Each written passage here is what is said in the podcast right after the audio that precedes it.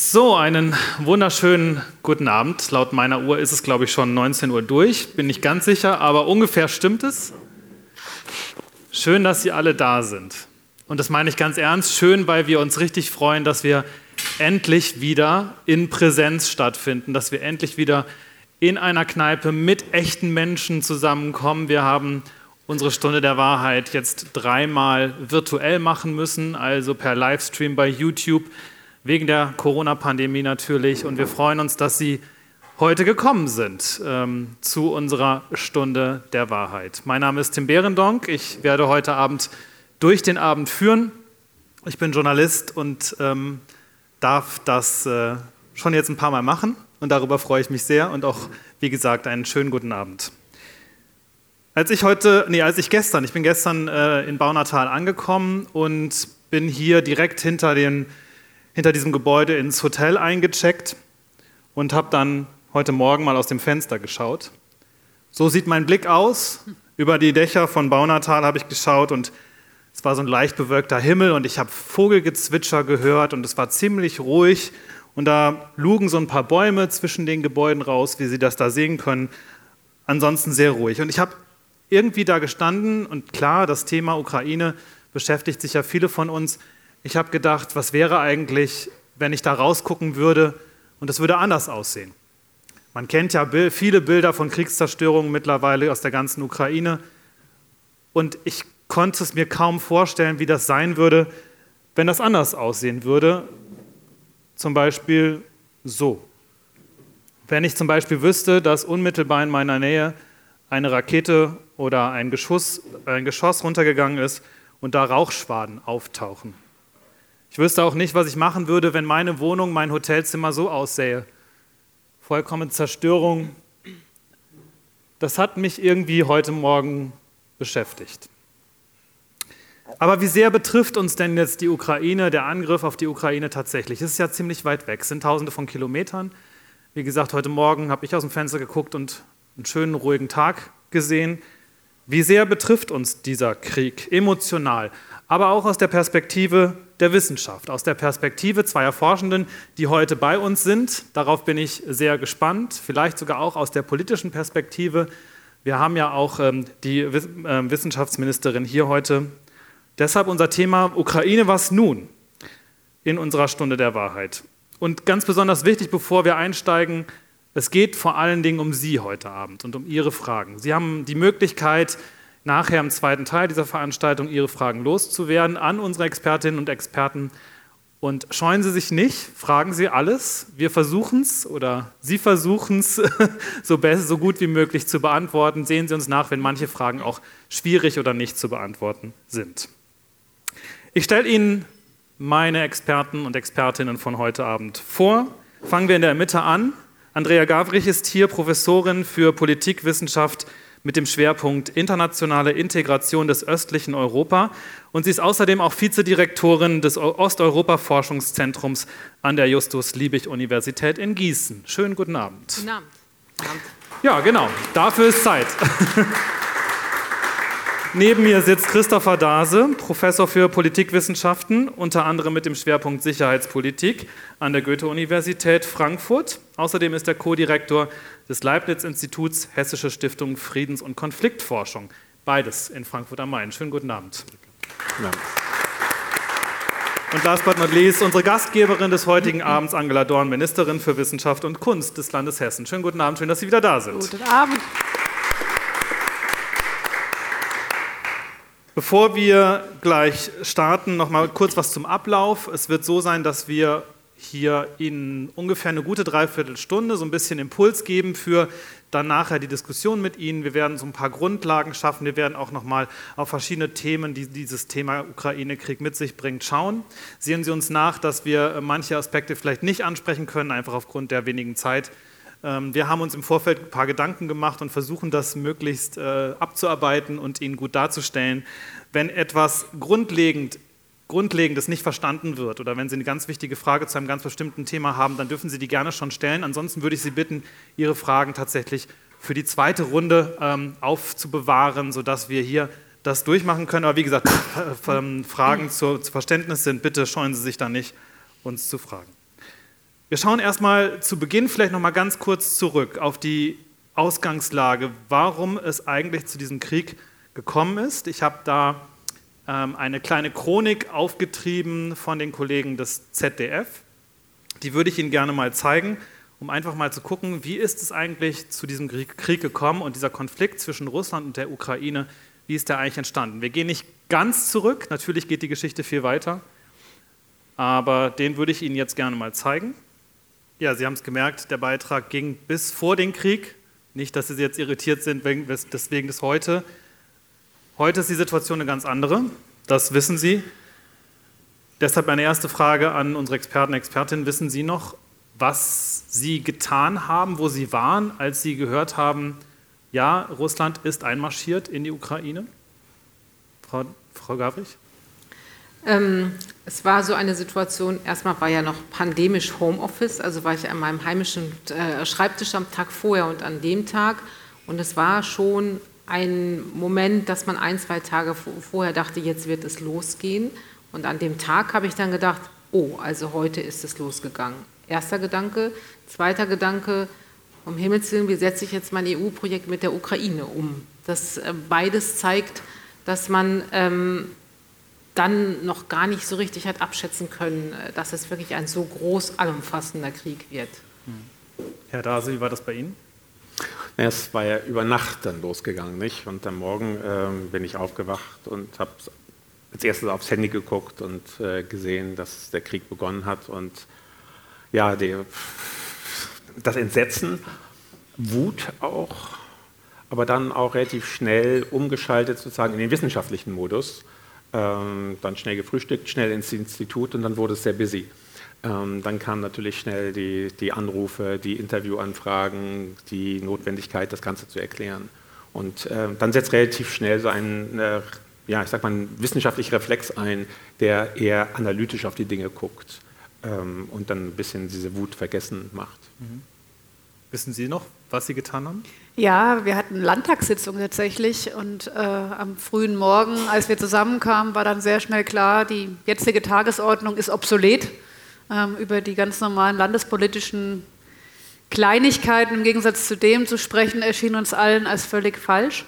Ähm, und dann haben wir ähm, tatsächlich eine Debatte geführt darüber und hatten in der Zwischenzeit es erreicht, dass der Generalkonsul dann äh, sehr schnell nach Wiesbaden kommt. Der hat dann vor dem Plenum gesprochen und hat dann nochmal äh, mit den Fraktionsvorsitzenden und dem Ministerpräsidenten und einer kleineren Delegation sich dann nochmal intensiv unterhalten.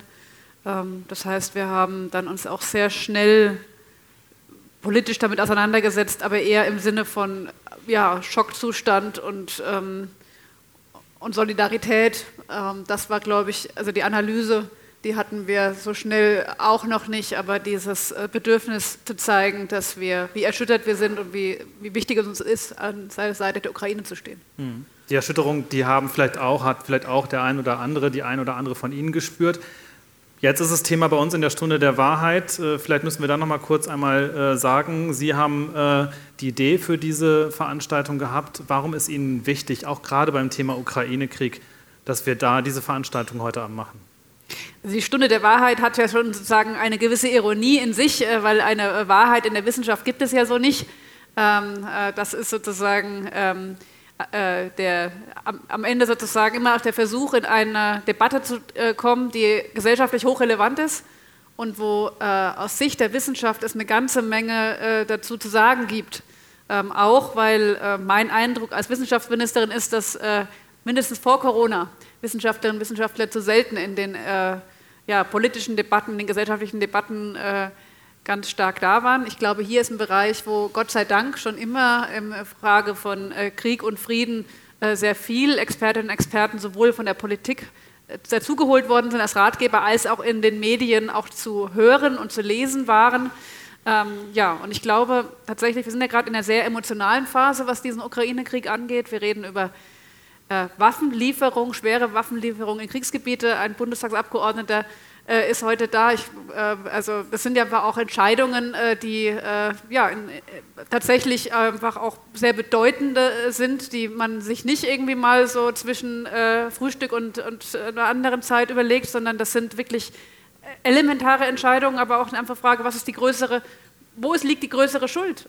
Im Zusehen oder in der Lieferung von tödlichen Waffen? Und ähm, was kann uns das Völkerrecht an Sicherheiten in solchen schwierigen Fragen geben, in Frage von, wo unterstützen wir Selbstverteidigung? Ähm, gibt es einen gerechten Krieg? Ich, ich, glaube nein, aber ab wann ist ein Krieg gerechtfertigt und, äh, und deswegen notwendig? Und ich glaube, es ist richtig, dass diese Debatte geführt wird. Ich verstehe viel Emotionen dabei, aber es ist auch immer wieder wichtig, die Emotionen rauszunehmen und erstmal auch differenziert zu argumentieren und sich dann vielleicht auch sukzessive eine Meinung zu bilden. Ähm, als Landespolitikerin bin ich mit diesen Themen nicht direkt befasst und ich muss auch immer sagen, ich habe einen Riesenrespekt Respekt vor allen Mitgliedern des Deutschen Bundestages, die dann tatsächlich diese Entscheidung treffen müssen. Lieber Boris, äh, bist jetzt überraschend für mich da, kann ich es dir jetzt mal stellvertretend sagen, ist tatsächlich häufig so, dass ich mir das denke, das ist äh, einfach auch was, eine besondere Verantwortung, ähm, aber eine, die, glaube ich, da auch sehr ernst, also ich, ich weiß, dass sie sehr ernst genommen wird. Vielleicht ist das ja auch noch nachher Thema äh, für Sie. Dann dürfen Sie da natürlich auch gerne eine Frage zu stellen. Schauen wir nochmal. Wir haben gerade diesen Rückblick gesehen bis vor dem Krieg. Ich habe heute mal auf den Stand geschaut. Ähm, man muss sagen, heute Stand 8.6. liegen da große Teile des Landes mittlerweile in Trümmern. Mittlerweile sind nach Schätzungen der Vereinten Nationen insgesamt 4.266 Menschen in der Ukraine getötet worden. Ähm, insgesamt gibt es so knapp 5.200 Verletzte. Das sind aber nur registrierte Opfer. Das heißt, das sind die Opfer, die gemeldet wurden. Die Dunkelziffer soll bedeutend höher liegen. Diese Menschen sind verletzt oder getötet worden durch Sprengwaffen, durch schwere Artillerie, mehrfach Raketensysteme, Raketen und Luftangriffe quer über die Ukraine verteilt. Und die tatsächlichen Zahlen, wie gesagt, habe ich schon gesagt, sind wahrscheinlich viel höher. Die, der ukrainische Generalstab, also das ukrainische Militär, das gibt mittlerweile knapp 32.000 tote russische Soldaten an. Auch hier sind die Zahlen nicht zu überprüfen, also zumindest äh, müssen wir da auf diese Quelle äh, vertrauen. Die NATO und auch der britische Geheimdienst spricht nur von 20.000 getöteten russischen Soldaten. So sehen Sie, da ist also auch eine Diskrepanz, das war vielleicht auch politisch motiviert, das wissen wir nicht. Ähm, und die Ukraine selbst rechnet, das sagt ihr Präsident, ab heute oder auch in den kommenden Tagen mit täglich 100 getöteten Soldaten pro Tag. Ähm, das sind Zahlen, die natürlich erstmal sprachlos machen, die aber eben, wie gesagt, nicht überprüfbar sind. Ganz besonders schwer umkämpft ist momentan, und das haben Sie sicherlich in den Medien äh, entnommen, ich habe Ihnen die Karte hier nochmal mitgebracht, weiterhin der Osten der Ukraine. Grün-weiß schraffiert sind die Gebiete, in denen die russische Armee vorgedrungen ist und sich Kämpfe liefert mit der ukrainischen im Grunde genommen in den Grenzgebieten. Die grün-grün gestrichelten, ich weiß nicht, ob Sie das richtig sehen können, ähm, sind die äh, Gebiete, die sozusagen von der russischen Föderation schon annektiert sind. Das ist zum einen die Krim hier unten, das können Sie ganz gut sehen, glaube ich. Momentan wird besonders äh, gekämpft noch äh, in der Stadt Sjeverodonetsk. Das ist äh, rechts oben, also im östlichen Norden ähm, und auch in der Partnerstadt, Schwesterstadt Lysychansk. Das sind die letzten ukrainischen Hochburgen in dieser Region und die sind, äh, der Präsident sprach heute davon, dass das wohl die schwersten Schlachten des Krieges werden, um diese beiden Städte, um diese Region, weil ja die russische Doktrin ist, diese Gebiete zu erobern. Das ist ähm, ein, eines der wichtigsten Ziele, die Region Luhansk und die Region äh, Donetsk, also den sogenannten Donbass, zu erobern. Warum ist das eigentlich, können Sie uns das beantworten, warum sind gerade diese Regionen so wichtig für Russland? Klar, sie liegen an russischer Grenze, natürlich, aber gibt es noch andere wichtige Gründe? Wenn ich anfangen soll, also ich glaube, das führt uns so ein bisschen in diese, in diese auch allgemeine Anfangsphase des Krieges hinein. Ich, ich wäre immer ein bisschen vorsichtig mit dem Ernstnehmen russischer Kriegsziele, weil die sehr mhm. fluide sind, sehr variabel sind. Jetzt haben wir ja gerade erlebt, dass man in den letzten Wochen abgerückt ist von dem Komplettziel, die äh, Ukraine zu entnazifizieren, also das heißt ein Regime-Change in der Ukraine herbeizuführen. Also man muss sagen, wenn ich ganz kurz unterbrechen darf, die Regierung abzusetzen. Regierung abzusetzen und eine neue Regierung zu installieren und das gesamte Land unter die eigene ähm, ja, Oberhoheit, unter die eigene Macht zu bringen. Und deswegen ist sehr schwer einzuschätzen, ähm, was ist tatsächlich ernst gemeint von dem, was äh, formuliert wird vom, äh, von der russischen Regierung, vom russischen Präsidenten und vom russischen Außenminister.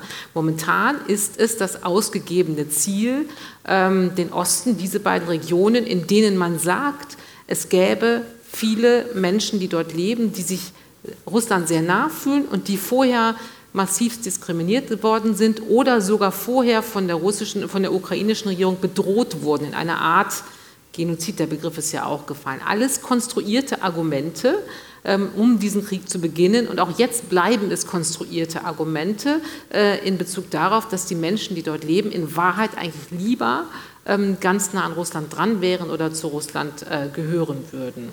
Das ist der Grund, warum man jetzt sagt, okay, das wäre dann die Region, auf die man sich gerade als Kriegsziel ähm, versteift als russische Regierung. Aber so eine wirklich inhaltlich sachlich rationale Argumentation würde ich etwas begrenzt betrachten, weil wir so viele irrationale Argumentationen schon drumherum hm. hatten.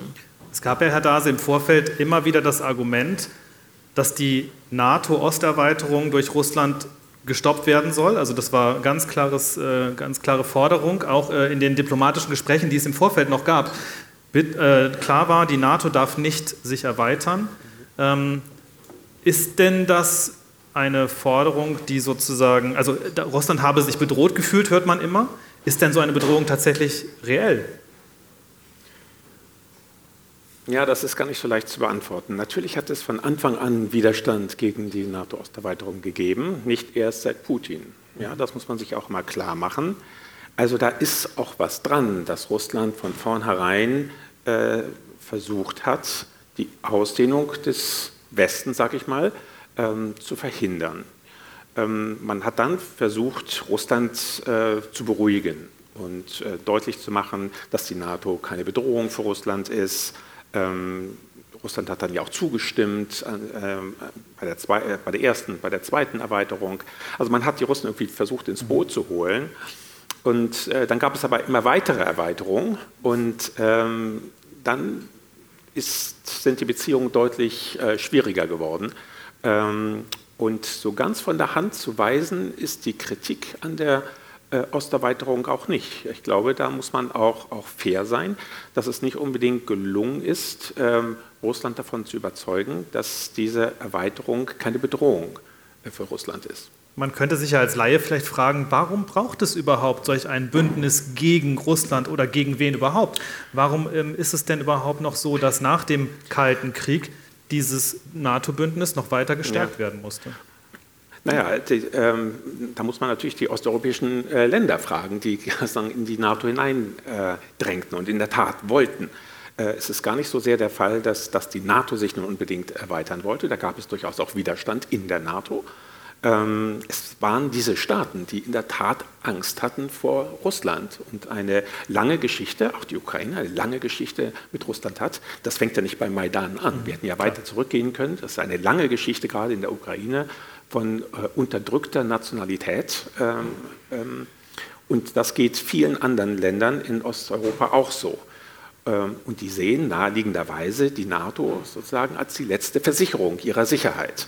Äh, wie jetzt ja auch Finnland und Schweden. Nicht? Natürlich wollen die Sicherheit haben angesichts der Bedrohung aus Russland und es ist nur natürlich, dass sie sich der NATO zuwenden. Was genau ist denn dieses Bedrohungsszenario? Wie muss man sich das vorstellen? Also wir sind ja in Deutschland natürlich dann doch weit genug weg. Äh, die osteuropäischen Staaten, die Sie gerade angesprochen haben, haben ein anderes Gefühl, eine andere Bedrohungs-, ein anderes Bedrohungsgefühl. Aber welche jetzt mal unabhängig, wir haben gerade darüber gesprochen, es gab das auch schon vor Putin, Gab es denn eine Bedrohung für diese Länder tatsächlich? Kann man das objektiv überhaupt sagen? Also erstmal, wir dürfen uns ja auch widersprechen. Ich würde partiell erstmal kurz noch widersprechen, dass ich, ähm, dass ich also dass ich, die, dieser, am Anfang dieser Punkt, die NATO-Osterweiterung sei de facto auch ähm, wirklich ungut für Russland gewesen. Da, da, bin ich sehr skeptisch, weil äh, ich dann eher diesen Punkt hervorheben würde, die, die, Länder wollten das beitreten. Die NATO hat sich, nicht darum, hat sich nicht darum gedrängelt, dass die beitreten. Das finde ich einen wichtigen Punkt. Und dann versuche ich immer wieder, auch in meinen Studierenden, die sind ja alle dann auch so jung, es fällt ihnen natürlich schwer, sich in diese 90er Jahre reinzudenken. Wir dürfen aber nicht vergessen, wir haben eine Sowjetunion gehabt, die sich aufgelöst hat. Und wenn wir die 90er Jahre uns anschauen, wir hatten ähm, eine sehr große Instabilität in diesem Russland, was, sich dann, was dann entstand. Also wenn ich die NATO gewesen wäre, hätte ich mich auch nicht aufgelöst in jener Zeit. Wir haben den ersten Tschetschenienkrieg gehabt in den 90er Jahren. Eine Region wollte weg von Russland und Russland hat mit Waffengewalt verhindert, dass diese Teilrepublik selbstständig werden kann. Dann nochmal bis in die 2000er hinein, also über die NATO-Osterweiterung, ja, da wäre doch salopp gesagt, die NATO schon blöd gewesen, wenn sie sich aufgelöst hätte gegenüber einem Staat, wo wir gar nicht wissen, gibt es da noch Bürgerkrieg, sind dann wir haben ja auch die Frage von, von Oligarchen gehabt, die sehr stark auch ähm, den, den brutalen Kapitalismus geführt haben. Es waren unklare Korruptionsverhältnisse, sind es noch immer. Also ich an NATO-Stelle hätte das auch nicht gemacht, mich damals aufzulösen, glaube ich. Was wir wohl gemacht haben, wir sind nicht fair genug auf Russland zugegangen. In der OSZE hätte man, man hätte die OSZE, also die Organisation für Sicherheit und Zusammenarbeit in Europa, die schon in den 70er Jahren entstanden ist mit der Sowjetunion und sich dann weiterentwickelt hat, man hätte dort mehr Russland einbinden können und die zu einer etwas stärkeren gemeinsamen Sicherheitsorganisation ausbauen können. Das hätte geholfen. Das wird auch später Putin und Medvedev, der zwischendurch Präsident, haben immer wieder gesagt, ihr habt uns nicht ernst genommen mit unseren Sicherheitsmodellen, die wir entworfen haben. Aber als NATO finde ich, ja, wenn ich Verantwortung gehabt hätte, ich hätte auch nicht anders äh, agiert. Ganz kurz nochmal zur OSZE, diesen, diese Abkürzung hört man ganz oft. Sie haben schon gesagt, was es bedeutet, aber was ist es ein Sicherheitskonstrukt, also eine, Sicherheits, eine Sicherheitsbehörde, hätte ich beinahe gesagt, aber ein, die größte Zusammenschluss, um die Sicherheit in Europa äh, zu gewährleisten. Aber was genau tut die OSZE denn? Ja, es ist eine sehr große Sicherheitsorganisation. Ähm, und wir rätseln gerade unter OSZE-Experten, was passiert denn? Und ähm, eigentlich damit, und spannenderweise, die OSZE hat eigentlich alles an der Hand, um jetzt auch theoretisch Friedensakteur zu sein. Nämlich auch die USA sind Mitglied, alle NATO-Mitglieder, alle EU-Mitglieder, dann Russland, dann auch die ganz Zentralasien und, und die Ukraine auch. Also die OSZE versucht vor allen Dingen, Kriege zu verhindern. Hat sie nicht geschafft. Sie ist grandios gescheitert, ja. Aber sie hat mit ihrer großen Beobachtungsmission der kriegerischen Handel, äh, Handlung in der Ukraine ähm, seit der Annexion der Krim vielleicht sogar verhindert, dass es schon schneller zu einem größeren Krieg gekommen ist. Es geht so fast ein bisschen in die Richtung, was Frau Merkel in ihrem Interview was vorgestern, glaube ich, ne, gesagt hat. Ähm, also man hat so eine Phase von zumindest verzögertem großen Krieg erreichen können. Das hat die OSZE geschafft. Aber im Moment ist sie wie so eine leere Hülle einer Sicherheitsorganisation, würde ich sagen. Also man muss, glaube ich, sagen, dass sie nie besonders stark war. Das war keine äh, Organisation, auf die man sich verlassen könnte, ja, die also ähm, tatsächlich so etwas wie gemeinsame Sicherheit oder kollektive Sicherheit irgendwie herstellen könnte. Sie war immer schwach, das äh, muss man fairerweise sagen. Immer eine gute Idee, die man hätte ausbauen können. Man hat sie nicht ausgebaut. Ähm, und jetzt ist sie in der Tat, ich würde fast sagen, weniger als eine Hülle, denn Russland hat auch sehr deutlich gemacht, also mit der OSZE werden wir nicht mehr glücklich. Das war mal kurz nach dem Kalten Krieg hätten wir die gerne ausgebaut als paneuropäische Sicherheitsarchitektur, aber das ist Schnee von gestern. Hat sich, wenn wir nochmal auf ähm, den russischen Präsidenten schauen, ähm, der scheint ja entweder eine Entwicklung durchgemacht zu haben oder er hat sich gut verstellt und hat uns alle an der Nase rumgeführt, wie unsere Außenministerin das ja kürzlich auch nochmal äh, angedeutet hat. Ähm, was glauben Sie, hatte Putin seit seiner Präsidentschaft, er hatte ja mehrere Präsidentschaften, Sie haben gerade Medvedev äh, angesprochen, der war dann mal zwischendurch Präsident. Ähm, gab es diese Pläne einer Ausweitung Hoheits, seines Hoheitsgebietes, seines Landes schon länger oder ist das erst tatsächlich in den letzten Jahren entstanden? Das ist eine typische Gewissensfrage. Das, äh, Gibt da es kriegen Sie ganz unterschiedlich. Ja, es gibt, es gibt Anhaltspunkte, glaube ich, die man sagen kann. Und ich habe vorhin schon einen genannt, äh, dass nämlich der Widerstand gegen die NATO-Osterweiterung vorher schon ähm, ähm, russlandweit sozusagen Konsens war. Und zwar von einer demokratischen, also so demokratisch, wie wir sie uns vorstellen, ähm, äh, Regierung, von einem demokratischen Außenminister, ähm, dass auch Gorbatschow eigentlich schon sozusagen Zweifel daran hatte, ähm, dann der, der, der nächste, wie heißt er noch gleich, ähm, der nächste müssen wir. Na, äh, nach was jetzt? Genau, den, äh, der nächste äh, Generalsekretär beziehungsweise nach Gorbatschow, ähm, Jelzin. Ja, Jelzin, natürlich, Jelzin, Entschuldigung. Jelzin, ähm, Jelzin, aber auch sein, ähm, sein Außenminister schon sehr deutlich ges äh, gesagt haben, wir wollen diese äh, Erweiterung nicht auf diese Weise. Ähm, und von daher gibt es eine gewisse Tradition, eine, einen, einen, gewissen Trend hin zu einer Verschärfung dieser Position. Und wenn man dann Putin da hineinnimmt, kann man, glaube ich, auch bei ihm eine Verschärfung, eine Radikalisierung dieser Position identifizieren. Sie kennen wahrscheinlich diese Rede, die er im Bundestag gehalten hat, wo ja, er sozusagen irgendwie ein, nicht wie ein lupenreiner äh, Demokrat daherkam. Ähm, das war er wahrscheinlich nicht, aber sicher nicht so radikal und so voller Hass, wie er jetzt ist. Das hat eine Tradition und daran, das würde ich äh, immer wieder sagen, hat auch der Westen einen Teil Schuld. Mhm. Das wäre jetzt noch ein spannender Debattenpunkt, aber ich mache erst die Antwort. Ähm, also, mm, ja, da stimme ich im Prinzip zu. Jetzt tatsächlich in, in, Reaktion auf das, auf das Interview von Frau Merkel sind verschiedene auch nochmal Interviewsequenzen oder Reden von Putin auch 2015 oder so aufgetaucht, wo er nochmal gesagt hat, ich habe gar kein Interesse daran, die Ukraine aufzuteilen. Ja? Also ich glaube, wir müssen von dieser Radikalisierungsthese ausgehen.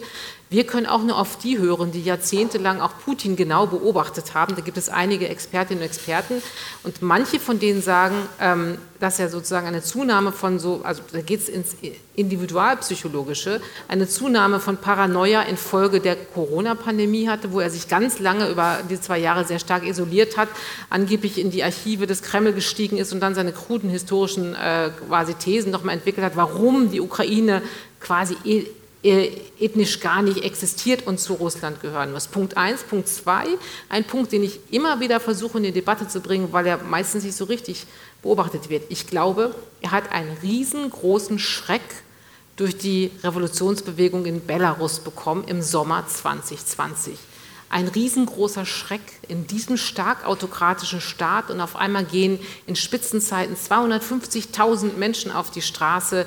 Die gesamte Europäische Union stellt sich dahinter, auch hinter die Quasi-Präsidentin, die jetzt durch die Welt tourt, seitdem Frau Tichanowskaja. Ich glaube, das hat ihm einen großen Schreck eingejagt und das haben wir gar nicht richtig verstanden im Zuschauen von außen. Insofern gehört für mich zur Vorgeschichte dieses Krieges auch diese Grenzkrise zwischen Polen und Belarus im vergangenen Sommer. Da war er der Spin-Doktor dahinter. Für mich ist das eine Art Präludium zum Krieg nachher dann, weil da ja auch die Truppen schon um die Ecke herum. Also eine Vorgeschichte. Das ne? ist die Vorgeschichte für diesen, für diesen Krieg, so wie er jetzt ist, so eine Art Nadel, die EU an ihrer schwächsten Stelle zu treffen, nämlich ihre Asylpolitik, wo wir nämlich auch gemerkt haben, da sind wir gar nicht stark, ähm, Unruhe zu schaffen innerhalb äh, der Europäischen Union vor dem Hintergrund des Schocks von Belarus und sich dann zu denken, Moment, wenn die Ukraine sich weiter konsolidiert, dann ist die weg, dann gehört die zur EU. Das ist, glaube ich, ein Kalkül gewesen. Ist Putin zurechnungsfähig, Schrägstrich wahnsinnig? Sicher nicht. Warum? Ich, es gibt keine Anzeichen dafür. Und ähm, selbst wenn, dann müssten wir trotzdem so tun, als wäre er zurechnungsfähig, sonst könnten wir uns gleich eindosen. Also äh, wir müssen davon ausgehen und so müssen wir handeln, äh, dass wir sagen, auf seine Vernunft setzen und ihn dazu bringen, äh, sagen, möglichst schnell diesen Krieg zu beenden, beenden und zu Verhandlungen überzugehen. Ich stimme hm. da vollkommen zu. Putin ist ein scharfer Autokrat mit einer Portion Paranoia womöglich dabei, aber ein scharfer, rationaler Autokrat. Und das Problem ist, ist, glaube ich, dass wir als Demokratien oder Menschen in Demokratien uns dieses Autokratische nicht so richtig, wir sind da hilflos, das haben wir ja gemerkt. Wir haben zu viel geglaubt, aber ich glaube auch, dass er rational ist. Können wir ganz kurz klären, was genau bedeutet Autokrat? Ja, ist das ein Unterschied zum Diktator noch ein großer oder wie ist das? Nee, Diktator ist so ein Sammelbegriff für schwächere und stärkere Autokratien. Ähm, tatsächlich, ich unterhalte mich mit einigen Politologinnen und Politologen darüber, er geht sogar in Richtung von Autokratie, sogar momentan in Richtung von totalitärem System. Also wenn man die strengen Definitionen anschaut, dann geht er sogar in die Richtung, ist er noch ein noch schlimmerer Diktator, als er schon als Autokrat ist. Autokrat heißt einfach ein Demokratiefeind zu sein, der sein eigenes Land so aufbaut, dass er die möglichst maximale Machtfülle hat, ohne irgendeine Art von Kontrolle, ohne Art von kritischer Ansprache, ohne, ähm, ohne notwendigen Rückhalt in der Bevölkerung. Wenn ich auch noch auf dieses Thema Wahnsinn zu sprechen kommen darf, äh, ich habe ja mal in der forensischen Psychiatrie gearbeitet, habe also psychisch kranke Straffällige behandelt und ähm, ich glaube, dieses Bedürfnis, dass wir ihn zum Wahnsinnigen machen, ist tatsächlich dieses Bedürfnis, ihn, das zu verstehen, weil es ja wirklich für uns unvorstellbar war, dass sowas, ein, ein Angriffskrieg mitten in Europa passiert. Ähm, aber äh, dafür ist das viel zu klar und berechenbar. Er hat, ein, er hat ein ganz, aus meiner Sicht, ein ganz klares äh, System äh, an Werten und an historischem Gedankengut, äh, was ja auch sozusagen nicht, wenn ich es richtig verstehe, auch nicht komplett neu ist, sondern sich Stück für Stück so entwickelt hat. Ja, möglicherweise, äh, das mit, mit Corona könnte ich mir noch vorstellen, ja, dadurch, dass er auch dann mehr in Isolation war und der normale Austausch nicht mehr stattgefunden hat, dass man sich dann noch mehr hineinsteigert. Aber ähm, ich glaube, dass wir einen Riesenfehler tun würden. Ähm, gab ja ein paar Politiker, die das sozusagen abgetan haben mit wahnsinnig, aber das wäre viel zu einfach. Die, die, die, Lösung ist deutlich komplexer, als zu sagen, da ist jemand Wahnsinniges. Ähm, und ähm, das, das, sieht man dann, glaube ich, an dem ganzen Handeln, was er Tag für Tag auch bringt, an den Reden, an der, an der Klarheit, die da besteht. Wenn ich Sie richtig verstanden habe, dann ist ein Punkt ähm, sicherlich, dass man Putin nicht ernst genug genommen hat. Das habe ich rausgehört. Und seine Bedenken auch nicht ernst genommen und die er schon längere Zeit verkündet hat. Heißt das also, wir hätten im Westen gar nichts anders machen können? Wir hätten diesen Krieg nicht verhindern können? Oder anders gefragt, was hätten wir tun können, um diesen Krieg zu verhindern? Nicht alle Kriege ähm, lassen sich verhindern, das würde ich erst mal sagen. Also diese Vorstellung, dass äh, der Westen nur bessere Diplomatie hätte machen können und dann wäre mhm. dieser Krieg nicht passiert. Das ist mir auch irgendwie zu einfach. Ähm, das würde ich auch nicht so unterschreiben. Es sind natürlich Fehler gemacht worden, ganz sicher. Also äh, äh direkt nach dem Ende des Ost-West-Konflikts die OSZE nicht stärker auszubauen, da äh, Russland stärker reinzunehmen, dass auf äh, die russischen Bedenken bei der äh, Osterweiterung der NATO nicht so eingegangen worden ist. Aber dann, als man äh, 2008, nein, vorher, äh, dann ging das alles mit der, mit der NATO-Osterweiterung dann wurde es immer deutlicher und Putin wurde immer, ähm, immer radikaler und hat immer auch deutlicher gesagt, also das könnte jetzt wirklich das Ende der Beziehung sein. 2007 auf der Münchner Sicherheitskonferenz hat er seine berühmte Rede gehalten, äh, wo er dem ähm, Westen praktisch Wortbruch äh, vorwarf und sagte, das ist jetzt wirklich das Ende, jetzt werden wir konfrontativ. Weil was die macht, NATO sich weiter genau. gegen Osten aus. Und was macht, der, äh, was macht der Westen? Ein Jahr später äh, lädt die Ukraine und Georgien ein, NATO-Mitglieder zu werden. Und nimmt sie noch nicht mal auf, sondern lässt sie erstmal sozusagen vor der Tür stehen auf Drängen Deutschlands und Frankreichs. Das war natürlich ein Doppelfehler sozusagen. Nicht? Wenn man sie eingeladen hätte und gleich zu NATO-Mitgliedern gemacht wären, dann wäre der Krieg wahrscheinlich auch nicht so ausgebrochen, wie er ausgebrochen ist. Äh, man hätte sie aber auch vielleicht gar nicht einladen sollen. Ja? Also entweder oder. Das war so ein, so ein typischer äh, Fehler. Aber ähm, trotzdem diese Entwicklung hin zu einer ähm, stärkeren ja, Konfliktorientierung Russlands, der ist schon auch so stark, ähm, dass ich sagen, in, dieser, in diesem Ablauf zwar viele Fehler sehe, aber auch eine gewisse, ja, fast, fast Notwendigkeit. Mhm. Also ich glaube, wir hätten den Krieg nur verhindern können, wenn wir als die westlichen Staaten internationales Recht gebrochen hätten, also internationale Verträge gebrochen hätten, nämlich dahingehend, dass wir gesagt hätten, okay, Ukraine, es gibt leider keine NATO-Perspektive und keine EU-Perspektive, dann hätten wir, auch wenn die OSZE schwach ist, aber wir hätten, an, wir hätten gegen verschiedene zentrale internationale Dokumente, aber unter anderem auch ein Dokument, das auch für Russland an sich verbindlich ist in der OSZE, was nämlich Bündnisfreiheit garantiert. Also, also jedes Land kann wählen, in welches Bündnis jedes es will. Jedes Land kann wählen, welches Bündnis, welchen Bündnis. Und wenn der Westen vorher gesagt hätte, in diesen ganzen Runden, an diesen absurd langen weißen Konferenztischen, haben sie alle wahrgenommen, Putin saß da und wer auch immer gerade Bittsteller war, saß auf der anderen Seite, ähm, dass ähm, wenn man in diesen Runden angeboten hätte, okay, wir verzichten darauf, dass die, äh, dass die Ukraine der EU oder der NATO beitreten kann, aber dann, finde ich, hätten wir als westliche Staaten den Geist des Völkerrechts verraten.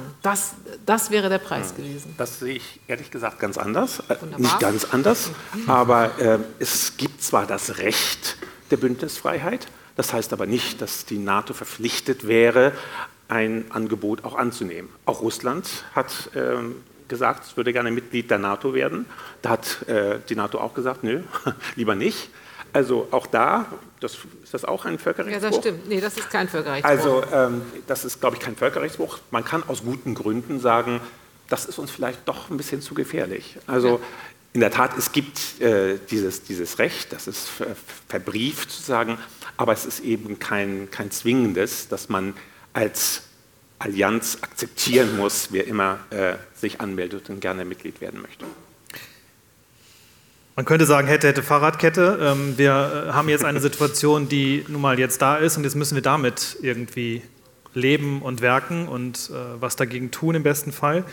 Es wird immer gesagt, die Freiheit, unser aller Freiheit wird jetzt in der Ukraine verteidigt. Können Sie das so unterschreiben und was genau bedeutet das? Also ich neige tatsächlich auch zu diesen zu, so Begriffen wie dieser Krieg ist auch unser Krieg. Da neige ich sehr dazu. Ich neige sehr dazu zu sagen, und das geht schon in die Richtung, äh, dass unsere Freiheit dort verteidigt wird. Was einem, glaube ich, hilft, um diesen Krieg zu verstehen, ist, dass ja das Interesse Russlands nicht nur die Zerstörung der Ukraine ist, sondern auch die Schwächung aller Demokratien. So wie wir hier zusammensitzen in einem freiheitlichen Diskurs sind wir in der putinschen Logik eine Gefahr für sein Verständnis. Denn wir sind attraktiv für andere, so zu werden, als Demokratien zu werden. Wir sind attraktiv für die Ukraine, sich demokratischer zu gestalten.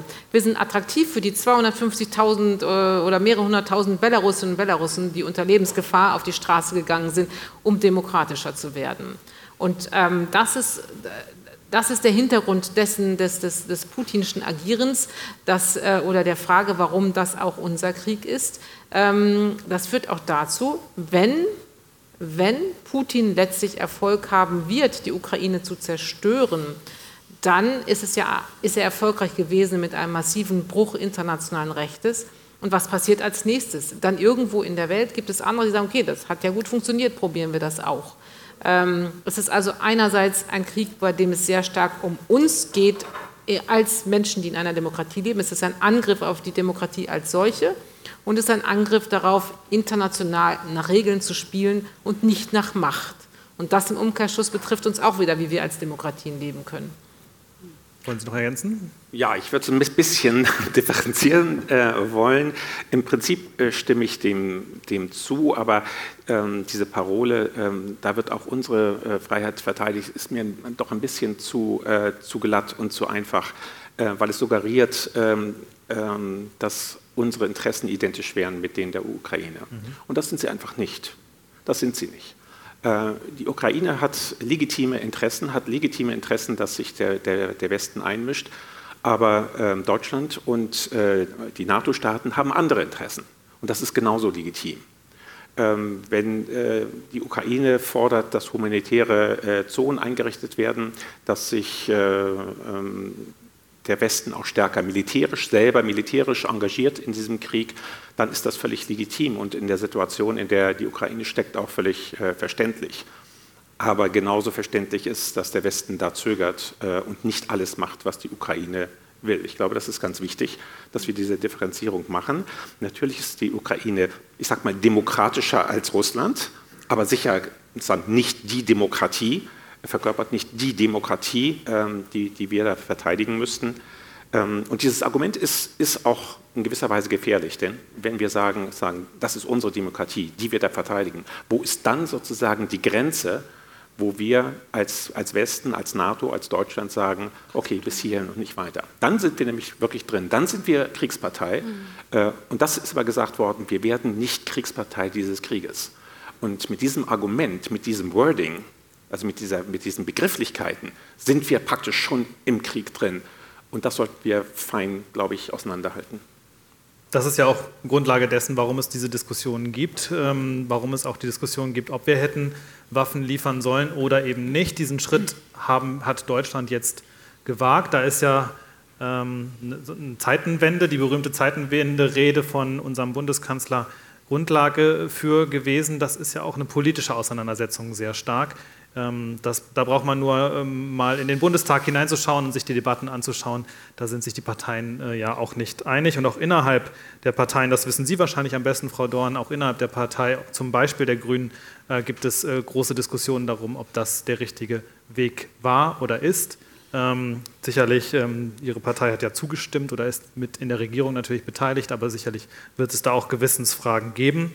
Ähm, wie kriegen Sie das denn mit, Frau Dorn, innerhalb der politischen Debatte, wenn man das nochmal weiterspinnt, wenn man sagt, unser, unsere Freiheit wird in der Ukraine verteidigt? Das ist natürlich auch irgendwie ein Versuch, die Bevölkerung mit ins Boot zu holen, oder?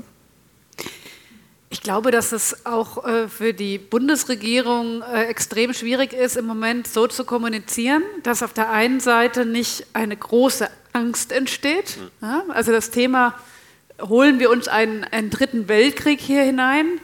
Ähm, äh, auf der anderen Seite aber klar zu sagen, wir, wir haben jetzt eine Zeitenwende und wir werden extrem viel Mittel generieren, um am Ende der Ukraine in ihrem Selbstverteidigungsrecht zu helfen. Und wir ähm, tatsächlich, dass wir Paradigmen im Moment brechen, also dieses Thema Waffenlieferung, ja, also einmal sozusagen, ich bin aus der Grünen Partei, das war für uns ein, ein großes Thema. Ich bin angesichts dessen, dass es so ein, ein, ein Umbruch ist, tatsächlich überrascht, wie ruhig es dann auch insgesamt äh, in, in, und selbst in unserer Partei ist.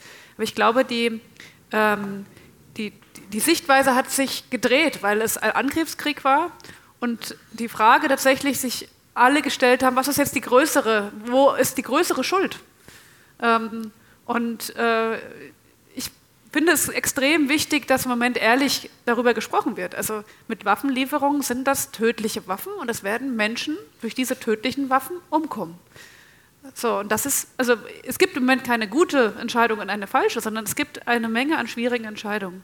Und dann ist sozusagen die Abwägung, wenn man es nicht tut, ähm, dann heißt es, man schaut zu und man, man, man akzeptiert, dass dieses Land in sehr kurzer Zeit komplett überrannt wird und es eine Menge an toten Ukrainerinnen und Ukrainern geben wird und ein Land, was besetzt ist. Und, ähm, so, und deswegen sind es, glaube ich, also am Ende hilft uns in dieser Phase, glaube ich, eine offene Kommunikation, aber auch eine, die die Grenzen setzt. Deswegen fand ich das gerade auch nochmal wichtig. Ja? Ist das unser Krieg?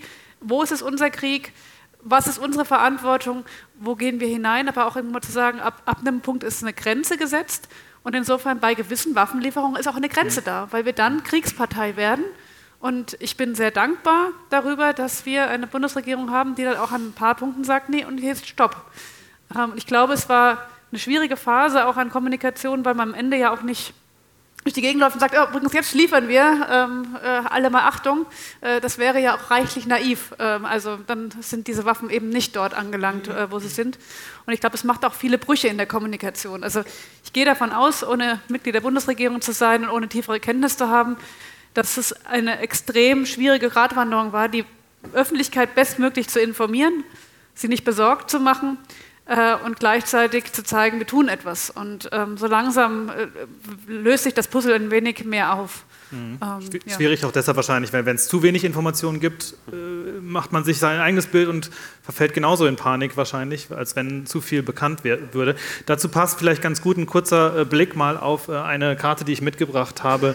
Ähm, das zeigt hier die, ähm, den Stand der sozusagen Gefechtsmöglichkeiten der russischen Föderation im Vergleich zur Ukraine. Ich hoffe, Sie können das einigermaßen sehen. Hellblau ist die ukrainische äh, Militärkraft, dunkelblau die der Russen vor dem Krieg. Das ist der Stand vor dem Krieg. Dass man sich das einfach mal anschaut, ähm, allein der Vergleich, aktive Soldaten 850.000 in Russland, 200.000 in der Ukraine. Oder was haben wir noch sehr deutlich? Die ähm, gepanzerten Fahrzeuge, 30.000 bei den Russen, 12.000 bei, bei der Ukraine. Ähm, Schiffe, 605 Schiffe der Russen gegen 38. Also das sind nur mal so ein paar Zahlen, die äh, deutlich machen, natürlich die größte Zahl äh, nuklear, nukleare Gefechtsköpfe. Russland hat 6255. Da sind, glaube ich, alle Gefechtstypen ja. drin. Ne? Das sind äh, verschiedene Typen und die Ukraine hat null. Hätten wir keine Waffen geliefert oder hätte der Westen keine Waffen geliefert, ist denn dann sicher, dass die Ukraine gefallen wäre angesichts dieser Übermacht? Also diese Zahlen sind erstmal nicht so besonders aussagekräftig. Mhm. Äh, das, das würde ich unterstreichen. Die ähm, ukrainische Armee ist ja ähm, zu Beginn dieses Krieges auch nicht mehr die Armee gewesen, die sie äh, 2014 war. In der Zwischenzeit ist enorm viel passiert, ähm, auch äh, mithilfe des, des Westens. ähm, da ist, ist äh, viel aufgerüstet worden, auch ähm, sagen, das, das, Militär ist professionalisiert worden in Antizipation äh, weiterer äh, Gefährdung äh, von, von, Seiten Russlands. Trotzdem äh, ist natürlich entscheidend, was jetzt an Waffen ähm, auch vom Westen geliefert wird.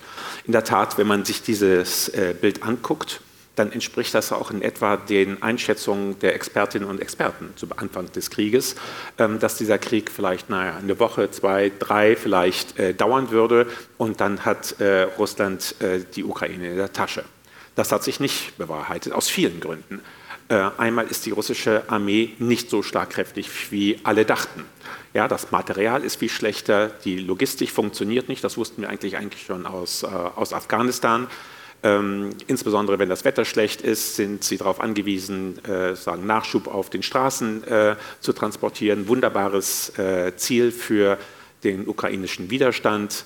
Dann die ganze Frage der, der Moral, also der Kampfkraft, die äh, bei den russischen äh, Kräften viel geringer ist. Das sind ja zum Teil ähm, Wehrpflichtige, die da kämpfen müssen, als auf ukrainischer Seite, die ihr eigenes Territorium ver äh, verteidigen. Also es gibt viele, viele äh, gute Gründe, die diese Zahlen so ein bisschen unbedeutend mhm. machen äh, und äh, erklären, warum die Ukraine so stark äh, gegen so eine starke oder vergleichsweise starke Militärmacht wie die russische standhalten konnte. Mhm.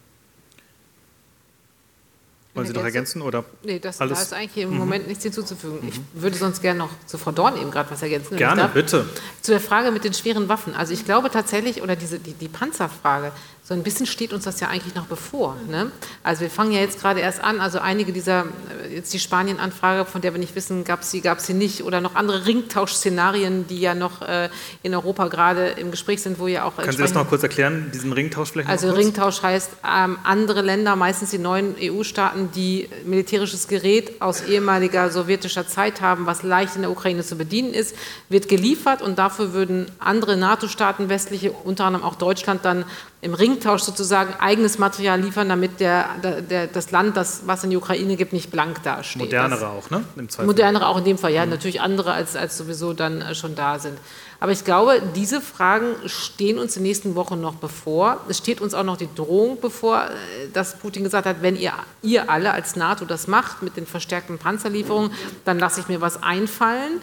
Ähm, und das bringt mich nochmal wieder zu dem Punkt, den wir gerade hatten. Ab wann werden wir Kriegspartei? Wir werden alles tun, um Kriegspartei nicht zu sein und das zu vermeiden. Aber am Ende des Tages definieren das nicht wir. Ja, also wir können versuchen, so vorsichtig sein wie möglich, aber wir haben am Anfang gesagt, der Kriegsanfang ist konstruiert worden durch die russische Regierung.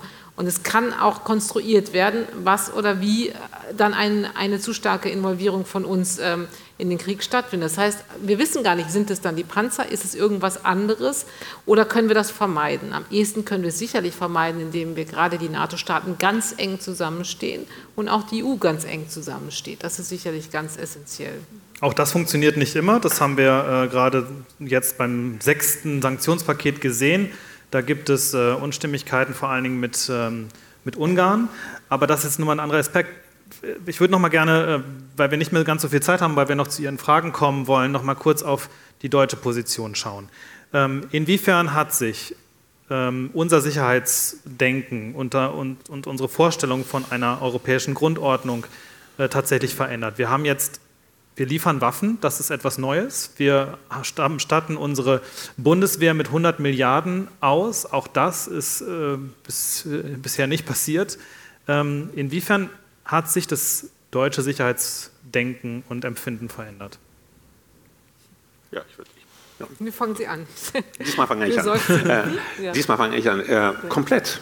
Also ich, ich bin da ganz radikal. Ich würde sagen, äh, die europäische Sicherheitsarchitektur ist in, in, Schutt und Asche. Da ist nichts äh, übrig geblieben. Das können wir vergessen. Ähm, auch unser Verständnis von kooperativer Sicherheit, so im, im Rahmen der KSZE, OSZE, ähm, ist äh, Geschichte. Wir müssen ganz vorne wieder anfangen. Und das heißt, und das sehen wir ja, sagen an, an dem ähm, äh, Sondervermögen Bundeswehr, ähm, wieder ganz neu anfangen, sozusagen mit Wehrhaftigkeit, mit Abschreckung Und wenn wir Glück haben, erreichen wir über Zeit eine Position wieder wie in den äh, späten 60er, 70er Jahren von friedlicher Koexistenz. Das wäre aber schon ein, ein, ein, Schritt, der so etwas wie Kooperation voraussetzt. Da sind wir noch lange nicht. Äh, und dann, wenn es dahin kommt, kann man darauf aufbauen, stärker kooperative ähm, Szenarien, wie wir sie in der Vergangenheit mit der OSZE zum Beispiel hatten. Aber gegenwärtig sind wir praktisch wieder äh, auf, auf Los sozusagen in einer Kriegssituation, in einer Konfrontationssituation, wo wir ganz neue, auch ich würde auch sagen, neue Institutionen, neue Foren erstmal brauchen, um überhaupt wieder mal mit Russland in ein Gespräch zu kommen. Das kann lange dauern und das kann vor allen Dingen auch vielen Menschen Angst machen, oder? Ganz sicher, denn erstmal ist es sagen, eine Situation, wo wir keinerlei ähm, ja, Institutionen, keine Regeln, keine, ähm, ja, keine Leitplanken haben für das Verhalten von, von Staaten, ganz sicher. Wir, eine Frage noch dazu, die mir noch einfällt. Ähm, wäre es sinnvoll, da könnte man ja drüber nachdenken, ähm, auch innerhalb dieses Neudenkens, Neuempfindens, Neufindens, ähm, zum Beispiel Dinge wieder einzuführen, die wir abgeschafft haben, zum Beispiel die Wehrpflicht? Ja, das weiß nicht, ob uns das im Moment so helfen würde. Ich glaube, wenn, dann brauchen wir ähm, weiterhin vor allen Dingen eine sehr professionelle Armee und wir brauchen eine stärkere Vertiefung der Sicherheitskapazitäten in der NATO und, und, auch innerhalb der Europäischen Union. Die Europäische Union hat ja angefangen mit ihrem jetzt so ein Integrationsmodell, das kürzt sich PESCO ab, äh, wie auch immer ist ein englisches Wort, aber das bedeutet, äh, die, ähm, es geht auch nur um den Inhalt, das bedeutet, dass EU-Staaten, egal wer, sich zusammentun, das können drei, das können fünf, das können sieben, können zwölf sein und sagen, okay, hier habe ich sicherheitspolitische Kapazitäten. Ähm, wie sieht es denn mit dir aus? Lass uns mal zusammen das stärken. Das kann irgendwie maritime Sicherheit sein, das kann irgendwie Landaufklärung, das kann auch Sanitäts, äh, militärische Sanitätseinheiten sein. Und das macht die EU jetzt seit 2017, glaube ich. Und wenn sie das zum Beispiel weiter fortsetzt, dann sind wir so in einer neuen Epoche, mit anderen Staaten zusammen unsere Sicherheit zu verstärken. Das ist jetzt noch nicht ganz ausgegoren, das ist alles noch so ein bisschen in der Praxisphase, aber ich glaube, das ist schon, ähm, das kann schon nochmal Sicherheit auch erhöhen, wenn es vertiefter eine Kooperation gibt. Und das ist auch relativ neu. Ich glaube, das ist auch eine Folge von Annexion der Krim und dem Krieg in der Ostukraine. Mit Blick auf die Uhr, wir sind leider nicht mehr zu noch vielen Themen gekommen, die wir noch äh, hätten besprechen können. Vielleicht kommen die aber durch Ihre Fragen. Natürlich sind wir in Deutschland auch betroffen durch steigende Energiepreise. Wir sind weltweit getroffen durch eine Hungerkrise, die da auf uns zukommt, weil unter anderem das Getreide aus der Ukraine nicht rauskommt. Das sind sicherlich Themen, äh, die, die, man noch besprechen könnte. Ähm, vor allen Dingen aber geht es natürlich auch darum, wie kommen wir raus aus diesem Krieg und wie ist denn da auch irgendwann mal Schluss und was für Möglichkeiten gibt es denn da? Gibt es da, das wäre meine letzte Frage für unsere Runde, eine Antwort drauf? Oder ist es tatsächlich so, dass Sie sagen, wir brauchen Zeit, wir müssen uns erst neu sortieren, wir haben keine Blaupause, wir müssen erst mal gucken, wie mit dieser Situation umzugehen ist und dann müssen wir vorsichtige Schritte machen? Oder was ist Ihre Idee, Empfehlung? Teilen Sie die mit uns. Zum Kriegsende, ja. zum möglichen Kriegsende. Dann fange ich diesmal an. Also wenn wir zurückschauen äh, in den vergangenen drei Monaten, dann ging das immer so ein bisschen wellenmäßig auf und ab. Wir hatten ja dann, das muss dann ungefähr vor anderthalb Monaten oder wann genau gewesen sein, ja schon mal alle die Hoffnung, erst haben alle gerätselt, wer könnte es denn sein? Könnte es vielleicht China sein, dann könnte es Indien sein. Türkei war auch immer im Gespräch, gerade nach der UNO-Vollversammlungsentscheidung. Wer könnte ein Mediator sein, der helfen kann, die beiden an einen Tisch zu bringen? Die große Frage. Ähm, dann war erstmal eine Zeit lang nichts und dann war es offensichtlich, die also Belarus hat keiner richtig ernst genommen zwischendurch, aber die Türkei. Die Türkei schien dann ein Akteur zu sein und das war wieder vom Tisch. Momentan ist die Türkei wieder wichtiger geworden durch diese Frage der Getreidelieferungen. Ähm, es könnte also wieder in Richtung gehen, dass die Türkei ein neuer Mediator sein kann. Aber wenn ich ehrlich bin, im Moment sehe ich keine Mediationsperspektive, also keine, man sitzt sich an einen Tisch in Richtung Waffenstillstandsperspektive, weil sich inzwischen die ukrainische Position gewendet hat nach den schwersten Kriegsverbrechen, nach diesen genozidhaften Verbrechen Russlands in den besetzten Gebieten hat ja inzwischen der, der, ukrainische Präsident gesagt, ich will jeden Zoll meines Territoriums zurückhaben und nichts unter russischer Besatzung lassen. Und solange das die Haltung ist, ähm, bin ich gerade sehr skeptisch und sehe keinen unmittelbaren Ausweg. Und die, die allgemeine Debatte ist gerade in Richtung, es ist zu früh im Moment, gerade wieder über, über, über Waffenstillstandsverhandlungen zu sprechen. Es ist nicht die richtige Kriegsphase. Mhm. Herr Dase? Es gibt zwei Möglichkeiten, wie ein Krieg endet. Nicht? Im Sieg einer der Parteien oder in Verhandlungen.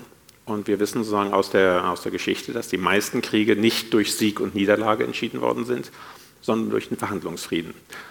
Und Verhandlungsfrieden entsteht dann, wenn beide Seiten das Gefühl haben, dass sie über Verhandlungen mehr erreichen können als über Kriegführung. Und gegenwärtig sind wir in einer Pattsituation. Sie ist aber noch nicht so weit eine Pattsituation, dass sie beide sozusagen dazu bringt, einzusehen, dass die Kriegssituation ihnen mehr schadet äh, als nützt. Sie beide haben noch das Gefühl, sie können mit dem Krieg mehr erreichen als mit äh, Friedensverhandlungen. Und solange das nicht erreicht ist, dieser Punkt, ähm, werden sie zu Verhandlungen nicht bereit sind. Und der Westen ist an dieser Stelle eigentlich nur Zuschauer, ja, liefert natürlich ähm, ähm, äh, Waffen und äh, übt äh, politischen Druck aus, aber entscheiden muss das die Ukraine, muss das Russland.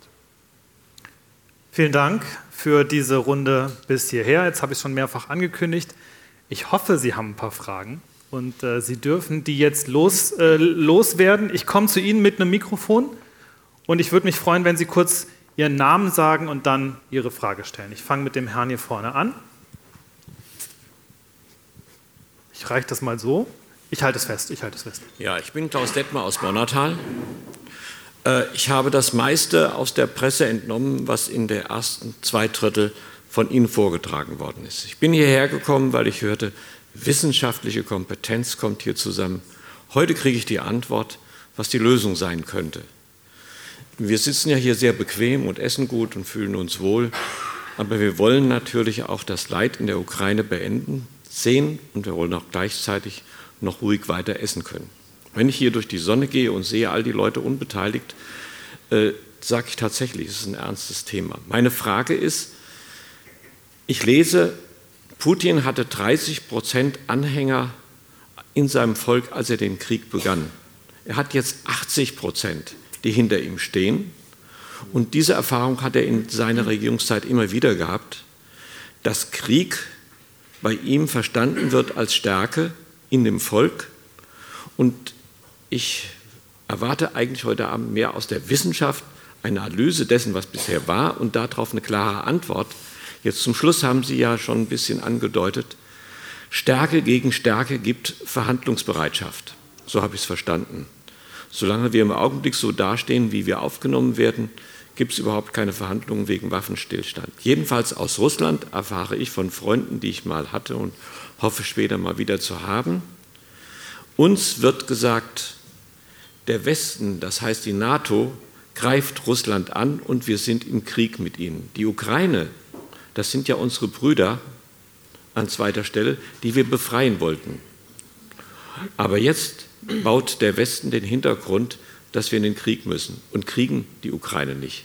Was ist Ihre Frage? Sagen Sie Meine Frage ist, was sagt die Wissenschaft äh, mit den Waffen, was wir zum Schluss hatten? Ja? Äh, warum geht das nicht klarer? Wir haben eine lange Zeit gehabt mit Sanktionen, aber ich glaube, wenn wir äh, solidarisch sind mit der Ukraine, dann geht es auch um uns selbst und dann müssen wir uns, dann muss die Politik uns erklären, wir müssen manches noch als Mangel auf uns nehmen, aber wir, es muss verteidigt werden. Vielen Dank. Wer möchte von Ihnen?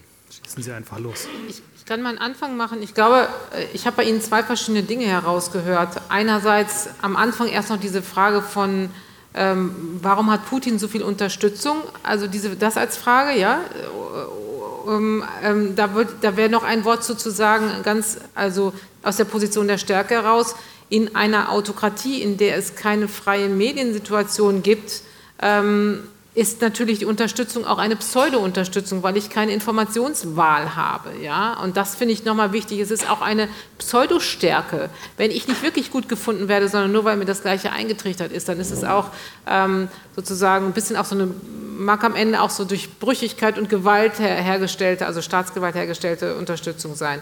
Jetzt wollten Sie zum Schluss, äh, der, der, letzte Punkt war der Frage, wie weit gehen wir mit den Waffen? Müssen wir wirklich auf alle Fälle so viel liefern, dass die Ukraine diesen Krieg nicht verlieren kann? Das war ja auch so ein bisschen so, ein, so ein, immer die Frage, darf sie verlieren, muss sie gewinnen und so weiter. Jetzt hat ja Herr Dase gerade schon ganz, ganz wunderbar dargelegt, wie man das heute sieht. Mit dem, mit dem Siegen und Verlieren ist das ja gar nicht mehr so leicht als Kategorie. Ähm, Sie haben auch darauf abgezielt, dass ja von Seiten der Bundesregierung sehr viel Unklarheit und so Schwammigkeit ist, was denn eigentlich geliefert wird und was nicht. Also da können wir auch nichts gegen machen. Das wissen auch alle. Das wissen selbst, wenn man mit Abgeordneten spricht, sind die auch, also verschiedenster Parteien sind die ähm, äh, im Unklaren, was genau geliefert wird. Ähm, diese Informationsstrategie ist nicht sehr klar. Ähm, ähm, da wissen wir auch nicht mehr. Also meine, meine Annahme allgemeiner Art, das war, glaube ich, Ihre Frage, ist, ähm, dass es, wie ich gerade schon sagte, auch dazu kommen wird, dass noch viel mehr auch schweres Gerät geliefert wird, dass es auch zu mehr quasi panzerartigen Lieferungen im NATO-Verbund kommen wird. Wie viel dann direkt von Deutschland kommen wird und ob erst im Herbst oder so, das ist ja gerade auch im Gespräch, das wissen wir ja auch nicht, weil das hängt ja davon ab, wie schnell manches Gerät quasi aufgerüstet und fertig ist. Aber ich, meine Hypothese ist, es wird zu noch ähm, eher in Richtung mehr schwere Waffenlieferungen eigentlich gehen weiß jetzt nicht, ob es das ungefähr getroffen hat, aber Sie haben ja auch genauso, mhm. sonst würde ich ja, weitergehen. Also ich habe aus Ihrer Einlassung drei, drei Fragen äh, verstanden. Ähm, einmal, was macht die Wissenschaft eigentlich? Nicht? Was machen wir eigentlich als, als Wissenschaftlerinnen und Wissenschaftler äh, in der Situation? Ähm, das sind eigentlich drei wichtige Dinge, äh, wenn so ein Krieg kommt, wenn so eine Krise eskaliert dann äh, kommentieren wir äh, natürlich die Ereignisse. Also wir, wir kommen hierher, diskutieren, äh, wir schreiben Op-Eds in den, in den Zeitungen, wir äh, publizieren, ähm, wir nehmen an Diskussionsveranstaltungen ähm, äh, teil, um die Dinge einzuordnen, verständlich zu machen. Das machen wir sozusagen in der Gesellschaft, wir machen es eben aber auch für äh, politische Entscheidungsträger. Das heißt, wir gehen ins Auswärtige Amt, wir diskutieren mit denen, wir legen da unsere Papiere vor, wir arbeiten Pläne aus. Jetzt ganz konkret waren wir beteiligt an der Entwicklung der Sanktionsstrategie ähm, äh, gegen Russland. Wie muss man eigentlich diese Sanktionen so anlegen, dass sie wirklich treffen, dass sie wirklich wirken, dass man sie später auch wieder zurücknehmen kann, aber vielleicht nicht im Ganzen, sondern im Einzelnen, so in kleinen Portionen, damit man sie tatsächlich auch als diplomatischen Druck äh, äh einsetzen kann. Ganz wichtige Frage also Beratung von politischen Entscheidungsträgerinnen und Trägern. Äh, und das Dritte ist, dann darüber hinaus zu gucken und in die Zukunft zu schauen. Wie geht das eigentlich weiter? Was können wir eigentlich für Pläne machen? Die Politik ist ja notgedrungen sozusagen auf das Tagesgeschäft fokussiert. Ja, die können ja ähm, die haben so schwierige äh, Entscheidungen zu treffen, so schwierige Diskussionen zu führen, dass sie äh, in der Tat sagen, über einen größeren Zeitraum nicht hinwegdenken können. Das ist unsere Aufgabe als Wissenschaftlerinnen und Wissenschaftler, zu überlegen, ja, was sind dann die Schritte, wenn dieser Krieg mal vor, vor, äh, vorbei ist? Was ich vorhin sagte, wie können eigentlich neue Foren aussehen, äh, dass man wieder überhaupt mit, mit Russland in ein Gespräch kommt? Ja, was können für institutionelle Arrangements getroffen werden, die äh, wieder eine Basis für Kooperation sein können?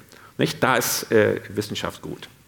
Und dann hatten Sie über die Kriege, äh, also wie Kriege enden, das ist zum Beispiel so ein Bereich äh, der Wissenschaft, da wissen wir ziemlich genau, wie sagen, historisch gesehen Kriege zu Ende gehen. Das hatte ich gerade, gesagt und welche Bedingungen. Wir können gut erklären, warum es gegenwärtig noch nicht zu einem Friedensschluss gekommen ist. Ja? Äh, und wir können Vorschläge machen, äh, wie so etwas denkbar ist. Wir sagen zum Beispiel, dass auch während der Kriegführung Diplomatie, diplomatischer Kontakt ganz, ganz wichtig ist, auch wenn nichts weiter rauskommt. Auch äh, wenn man denkt, ja, das ist doch Unsinn, die kämpfen und gleichzeitig wird verhandelt. Was für ein Unsinn. Aber das ist ungeheuer wichtig, weil da signalisiert wird, was sind eigentlich die Ziele. Und wir haben gesehen, dass die Kriegsziele sich in diesem Krieg total verändert haben. Nicht nur von Russland, auch vom Westen übrigens, auch von der Ukraine. Und dann die ganze Sanktionsfrage, die ist nochmal ein ganz eigenes, äh, eigenes Feld. Auch da ist äh, häufig in der Politik, äh, das kann ich glaube ich so sagen, sind ganz falsche Vorstellungen, wie Sanktionen wirken. Ja? Und Sanktionen werden immer gerne genommen, ja, man tut was, äh, aber wir wissen ganz genau, sie haben eigentlich eher so eine symbolische Wirkung. Symbolische Wirkung ist aber ungeheuer wichtig. Ja, das Wichtigste an Sanktionen ist, sie zu verhängen und zu sagen, hiermit dokumentiere ich, dass etwas nicht in Ordnung ist. Dass es ein Normbruch ist und wir an dieser Norm festhalten wollen. Keiner hat erwartet, dass äh, Russland jemals wieder aus der Krim abzieht, nur weil die EU und, äh, und die USA irgendwelche Sanktionen und noch nicht mehr besonders starke Sanktionen verhängt. Niemand hat das erwartet. Und trotzdem waren sie richtig. Und trotzdem waren sie richtig, obwohl Russland nicht gezwungen werden konnte, aus der Krim abzuziehen. Weil damit gesagt wurde, wir halten an dem Grundsatz fest, dass die Souveränität gilt, dass man nicht einfach ein, ein Land überfallen kann und ihm einen Teil des Territoriums wegnehmen kann. Und das muss man auch der Politik erklären, denn die denkt, wow, ich habe hier so ein, so, ein, so ein, Instrument, so ein Sanktionsinstrument, und dann wenden wir das mal an und dann wundert man sich, dass es nicht wirkt. Natürlich wirkt es nicht und auch nicht so schnell. Auch die gegenwärtigen Sanktionen haben ja Russland nicht gezwungen, diesen Krieg aufzuhören. Und trotzdem sind sie unheimlich stark, viel stärker als die Krem-Sanktionen äh, äh, und ein großer Fortschritt, sagen für den Westen überhaupt solche Sanktionen äh, einzurichten. Aber sie haben nicht, den, nicht nur den Sinn, die, äh, den äh, Russland zu zwingen, sondern vor allem eben diese normative Wirkung. Und diese normative Wirkung, diese Symbolkraft hat natürlich auch die Einigkeit des Westens und die ist dann immer gestört, wenn, wie wir jetzt auch gerade gesehen haben, ein Land ausbricht. Das kann Putin ja eigentlich nur freuen. Darf ich noch was sagen? Zu Bitte, der, Entschuldigung. Ja, gar kein Problem. Äh, zu der verständlichen Kritik, ähm, äh, dass man gerne mehr verstehen würde, welche Waffen werden jetzt endlich in Klammern geliefert. Ja? Und ähm, äh, ist ja auch erstmal ein gutes Zeichen, dass so viele Menschen in Deutschland sagen, wir wollen, dass die Bundesregierung handelt. Also erstmal ist das ja auch eine berechtigte Kritik. Ähm, bin viel zu sehr Außenbeobachterin, als dass ich äh, sagen könnte, ich weiß, warum es so ist. Aber eine Wahrnehmung würde ich zumindest gerne teilen wollen, ein Spannungsverhältnis. Ähm, umso mehr Details über die Frage, welche Waffen und wann nach außen gelangen, umso mehr ist das Sicherheitsrisiko vorhanden, dass diese Waffen entweder nie ankommen ähm, äh, weil es dann strategische Ziele gibt, genau diese Transportstrecke zu blockieren, ähm, als auch die Fragestellung, wie man innerhalb der Partner sich so abstimmt in der Sicherheitspolitik, ähm, dass man wirklich gemeinsam, ne, im Sinne von gemeinsamer Sicherheit, ähm, auch äh, gemeinsam dann auch stark ist, äh, weil äh, bei jeglichem Völkerrecht und all den Aspekten wir es immer noch immer mit einer, einem Akteur zu tun haben, der eine eigene Interpretation von unserem Handeln hat. Also ich würde zumindest gerne ein Verständnis ein bisschen mehr wecken wollen. Wir reden hier über auch eine Abwägung von sicherheitspolitischen Interessen und Transparenzinteressen. Ähm, und dass die nicht immer hundertprozentig gelungen im Moment sind, da würde ich Ihnen sogar auch recht geben. Ja, vielleicht muss man auch noch stärker diesen Widerspruch auch mal wieder klar machen. Wünsche ich mir manchmal auch, wenn ich Tagesthemen schaue. Ähm, aber es, es, es, ist nicht nur, glaube ich, alles einfach nur im Moment äh, äh, Unwillen oder sonstiges, sondern auch ein echtes Problem. Vielen Dank soweit. Wer hat gerade hier aufgezeigt? Ich war, wenn, wenn ihr nicht mehr. Sie? Alles klar. Auch gerne noch mal kurz Ihren Namen und Ihre Frage bitte. Monika Wolzeschke hier aus Baunatal. Ich äh, habe zwei Fragen. Das eine hast du eben schon so ein bisschen beantwortet, Angela. Ist diese konfuse, nenne ich es mal, Informationspolitik Absicht? Ist es, ist es sozusagen, ähm, geht nicht anders, weil aus den Gründen, die du gerade aufgezählt hast, oder, ist, oder hat das auch was mit unterschiedlichen Meinungen zu tun. So wird es ja oft auch dargestellt ne, in der Presse. Das Zweite ist was ganz anderes. Ähm, es gibt ja eine Polarisierung in der Diskussion äh, über dieses Problem und ähm, in bestimmten, ich nenne es mal Kreisen, ich weiß nicht, wie ich es anders ausdrücken soll, in meinem Umfeld auch, wird ja die Rolle der USA auch sehr kritisch gesehen. Und es wird äh, immer wieder unterstellt, und da bin ich zum Teil auch ganz hilflos in der Argumentation, weil ich kenne mich nicht aus so richtig, dass die USA ein eklatantes Interesse daran hätte, diesen Krieg am Laufen zu halten. Ein Argument ist, waffenlos zu werden. Also da boomt ja die Waffenindustrie, das ist ja Fakt. Ähm, ich finde das ein bisschen einfach äh, argumentiert, aber frage mich auch manchmal, was, wie ist das eigentlich? Wie sehen Sie das?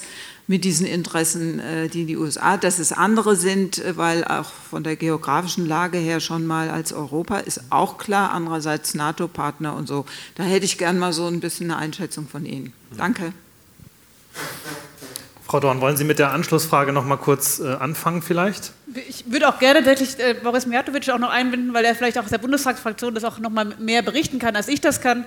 Ähm, ich, ich, glaube, es, ist, es, es, stimmt auch vieles. Es ist einfach multikausal. Es gibt viele Gründe dafür, warum es im Moment ist. Das eine habe ich versucht, in einem Spannungsverhältnis darzustellen zwischen Sicherheitspolitik und Transparenz. Das andere ist natürlich auch ein Ringen, was ist wie möglich, wie nötig in einem gemeinsamen Austausch zwischen Staaten. Also ich glaube, da gibt es auch tatsächlich auch sehr viel Kommunikation zwischen den verschiedenen Partnern.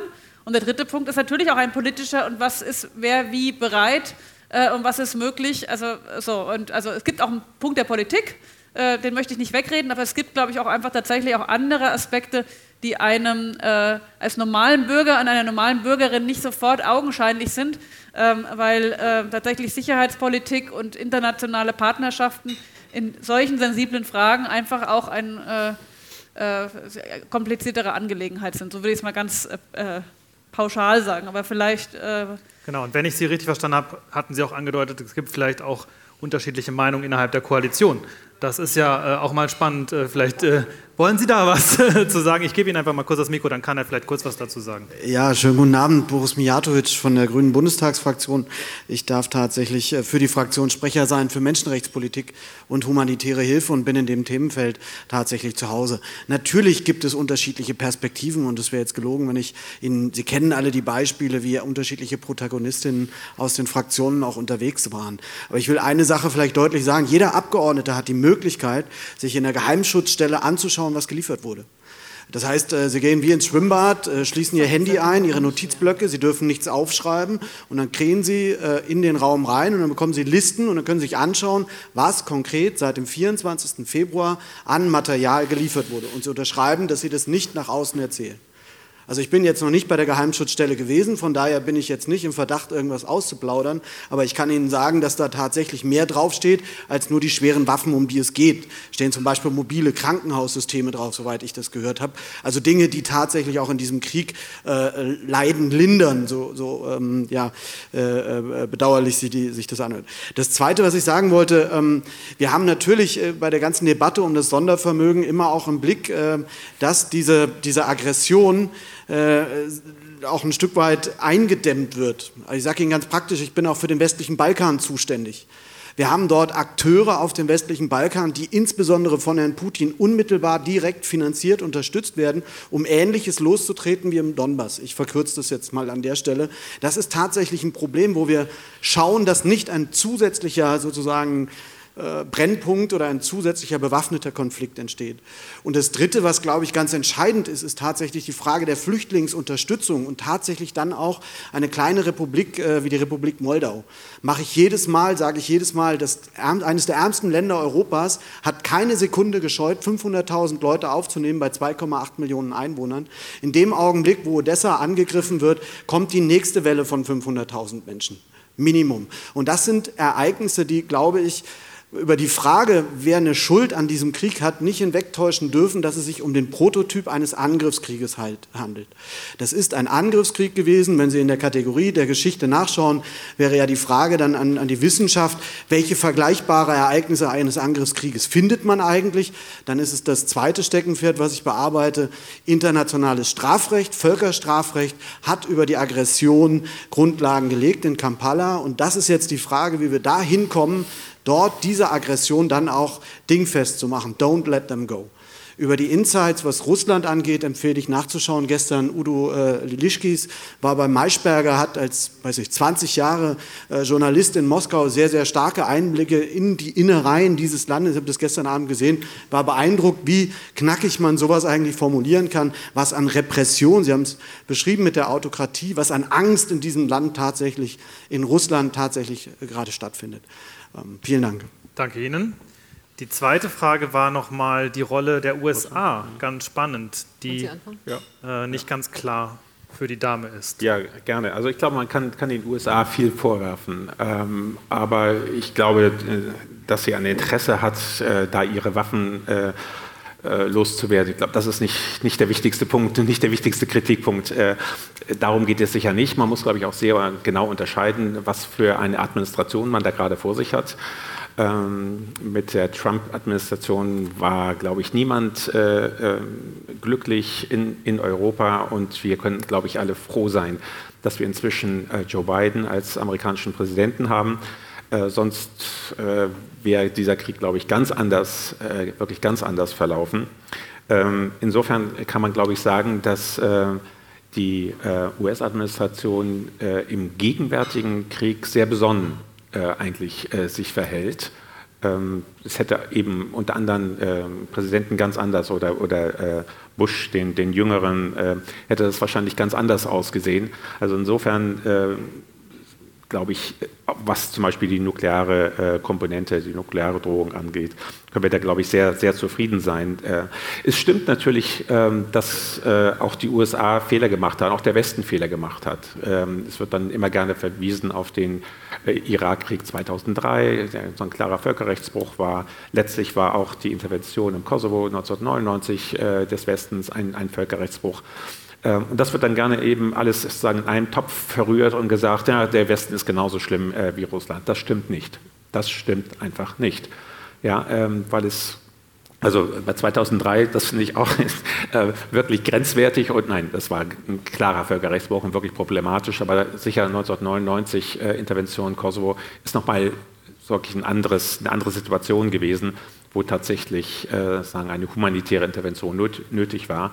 Was wir jetzt sehen ähm, äh, beim russischen Angriff, diese Behauptung, ähm, hier praktisch dem Präzedenzfall Kosovo nur zu folgen, weil hier ein Genozid angeblich verübt worden ist im Donbass, das ist nur, das ist wirklich so was von vorgeschoben und nachweisbar vorgeschoben. Und das ist immer die Aufforderung. Ähm, hier wird so viel äh, äh, Missinformation betrieben, Propaganda betrieben, gelogen, wirklich, dass sich die Balken biegen, ähm, dass man wirklich sehr genau hingucken muss, was stimmt und äh, was stimmt nicht. Und dann abschichten muss. Natürlich kann man den Westen kritisieren für bestimmte Sachen, aber das äh, ähm, ist nochmal eine ganz andere Liga, äh, was Russland gegenwärtig in der Ukraine macht. Und das muss man so nennen. Das führt, glaube ich, auch dann zu solchen Diskussionen, dass man sich eben unsicher ist, ne? wenn man mit Freunden spricht die dann sowas präsentieren. Ja. Das haben wir auch in der Corona-Krise natürlich, ähm, in der Corona-Zeit sehr deutlich erlebt, dass es da schwierig ist, die eigene Position vielleicht auch zu verargumentieren. Wollten Sie noch was ergänzen oder kann ich zur nächsten Frage? Äh, ich wollte Sie, Sie nicht unterbrechen. Nee, alles gut. Ich, äh, bitte schön, machen okay. Sie weiter. Der Herr. Ja, Edmund Borschel aus Baunatal, äh, auch bei den Grünen aktiv. Und äh, ich würde mal gern mit dem letzten Aspekt anfangen mit der Verunsicherung. Und äh, ich bin seit 40 Jahren bei den Grünen, bin damals eingetreten nach SS-20 und Pershing Raketenstationierung. Und äh, so wie es Angela Dorn vorhin gesagt hat, äh, das ist natürlich schwer für uns Urgrünen, sage ich mal, in der jetzigen Zeit überhaupt eine Position zu finden. Und ich versuche das mal aufzugreifen, äh, was die Ministerin gesagt hat, äh, mit der Frage, womit laden wir äh, mehr oder weniger Schuld auf uns? Äh, durch Waffenlieferung oder durch eine, ich vergleiche es mal mit den 30er Jahren, äh, Appeasement-Politik, wo wir glauben, Putin an den Verhandlungstisch zu bringen. Und da habe ich keine Antwort darauf. Ich komme aber mal zu meinen zwei, drei Fragen. Wir haben heute Abend ganz gut gehört, ähm, so diese Vorkriegsphase und was im Krieg passiert jetzt mit den Waffenlieferungen.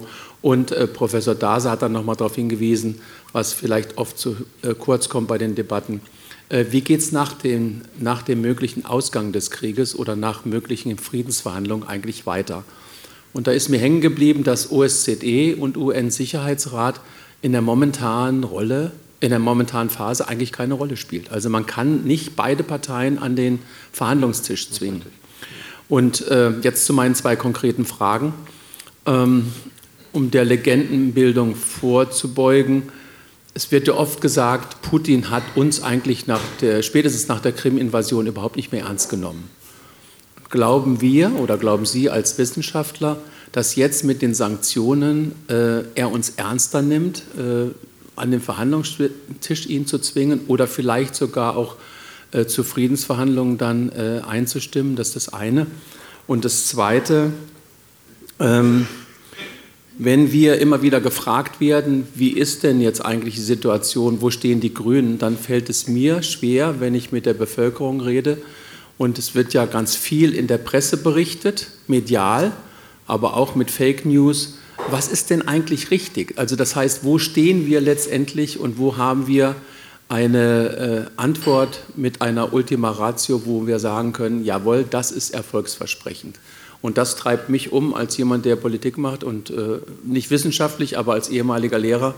Ich versuche mir vorzustellen, wie ich mit meinen Schülerinnen und Schülern jetzt an der Europaschule hier im Baunatal argumentieren würde, wo ich ganz viele Migrantenkinder gerade auch äh, aus dem Belarus äh, und äh, MOE-Gussstaaten hatte. Also das ist etwas, wo, wo ich sage, da müssen wir mehr anbieten der Bevölkerung, wie geht es nach diesem Krieg hoffentlich äh, friedensstiftend weiter. Vielen Dank. Starten wir mit der ersten Frage. Ist das ja, in Ordnung? Soll ich starten? Mit der Frage mit, ähm, Sie haben gefragt, ähm, wer nimmt wen ernst? Hm. Ich glaube, ähm, ein zentrales Motiv für Putin war durchgehend, dass er das Gefühl hat, in seinem seltsamen Ego-Verständnis nicht mehr ernst genommen zu werden. Er hatte den Selbstanspruch, eine Supermacht zu sein, ein globaler Player zu sein. Und naja, jetzt fällt mir dann ad hoc das Obama-Zitat der Regionalmacht oder Mittelmacht ein. Also so eine Art, da kommen wir ganz schnell in dieses Setting wieder der, der, der Selbstwahrnehmung, der Demütigung. Also man kann auch sagen, es ist so ein, so ein, so ein, so ein für uns so ein althergebrachtes, quasi bisschen patriarchales, paternalistisches äh, Selbstbild, wo stehe ich in der Welt, ja, bin ich erniedrigt worden, also vieles von dem, was wir jetzt gerade in der letzten Zeit auch äh, gesagt haben, da geht es ja ganz viel um dieses Pseudo-Erniedrigungsnarrativ, die NATO-Osterweiterung und so weiter, ihr nehmt uns nicht wirklich ernst mit unseren Sicherheitssorgen. Würde ich auch sagen, am Ende des Tages ist das alles vorgeschoben, weil Sie sind der, Russland ist der Aggressor und nicht die NATO gewesen in diesem Fall. Aber diese Frage des Ernstnehmens ist auch Teil dieses Machtspiels natürlich jetzt auch. Ja? Also Putin hat es ja wunderbar geschafft, tatsächlich alle antanzen zu lassen und kalt lächelnd trotzdem nachher diesen Krieg be zu beginnen. Ähm, und er wollte genau das, dass man ihm das wieder zutraut. Also ich persönlich glaube auch, da ist so ein bisschen Ihm war klar, entweder jetzt oder ich schaffe das in meiner Lebenszeit nicht mehr. Ja, der ist Ende 60, also kann er noch mit 75 so einen großen Krieg durchhalten, vielleicht auch kräftemäßig. Ähm, also ich glaube, dieses, der, der, Zeitpunkt, der Moment zu sagen, ich zeige euch nochmal der ganzen Welt, ihr müsst vor mir zittern. Das ist so, so plump es klingt, aber es ist sicherlich eine dieser Hintergrundmotive. Wenn dem so ist, ähm, ist trotzdem die Frage, wie kriegt man ihn dann in den Verhandlungstisch? Deswegen glaube ich im Moment immer weiterhin, es kann nur durch einen Mediator sein, den er auch richtig ernst nimmt. Und da sind dann die wenigen, die ich vorhin schon genannt habe, irgendwas zwischen Türkei und China oder so. Ähm, Im Gespräch, ich sage kürzlich einen Vorschlag, die sogenannten BRICS-Staaten insgesamt, das wäre dann noch Südafrika mit dabei, äh, Brasilien, Indien, das halte ich, finde ich, für realistisch. Also Sie sehen ja auch, vorhin wurde gesagt, was, was, was, was leisten denn Wissenschaftlerinnen und Wissenschaftler? Wir rätseln natürlich auch und wir rätseln sehr fundiert auf all dem Wissen, was wir haben und andere haben, was ist plausibel und wahrscheinlich.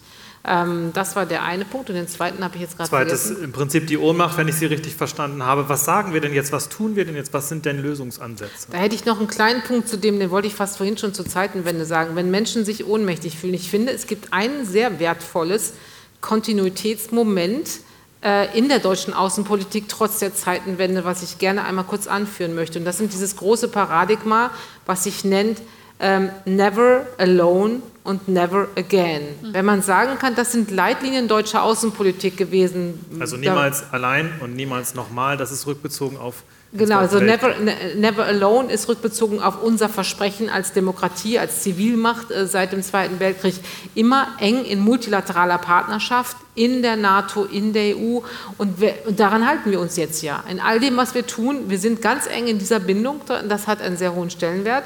Und Never Again ist so eine Mischung aus nie wieder ein Angriffskrieg von deutschem Boden, das können wir mal zur Seite schieben, aber in der Tat auch nie wieder Auschwitz. Ja? Ähm, und das ist auch diese Leitlinie. Alles, was wir jetzt tun, ist ja auch die, also in den Waffenlieferungen, ist ja auch die Verhinderung eines Terrorbesatzungsregimes bis an die polnische Grenze ran. Das ist die Alternative, um die es geht, wenn uns das nicht gelingt, äh, dass die Ukraine diesen Krieg nicht verliert. Bin ich mal sehr vorsichtig. Aber Never Again und Never Alone funktionieren als Paradigma der deutschen Außenpolitik weiterhin. Ich weiß nicht, ob das ein Trost ist für alle, die sich unsicher fühlen, aber in die Richtung vielleicht.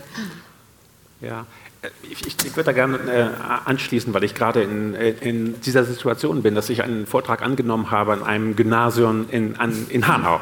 Äh, und normalerweise mache ich das nicht, aber in dem Fall dachte ich, ja, Sie wollten einen Vortrag zur Ukraine und äh, genau, wie, wie, endet man da so einen Vortrag nicht in Verzweiflung. Mhm. Ähm, das habe ich mir auch überlegt äh, und mir schon sagen, vorgenommen, äh, etwa so zu enden, dass ich äh, sage, wie ich das vorhin gesagt habe, im Moment sind wir wieder am Anfang, aber schaut mal äh, sagen, in den Kalten Krieg und schaut mal sagen, äh, auf 1962, auf, äh, auf die Kuba-Krise. Das war ein anderer, eine andere Situation, wo die Welt so knapp vor einem äh, nuklearen äh, Desaster war, wo wirklich die ganze äh, Welt hätte zerstört werden können. Das ist gerade noch mal gut gegangen und war sozusagen der Nukleus für die Entspannungspolitik, die danach äh, entstand.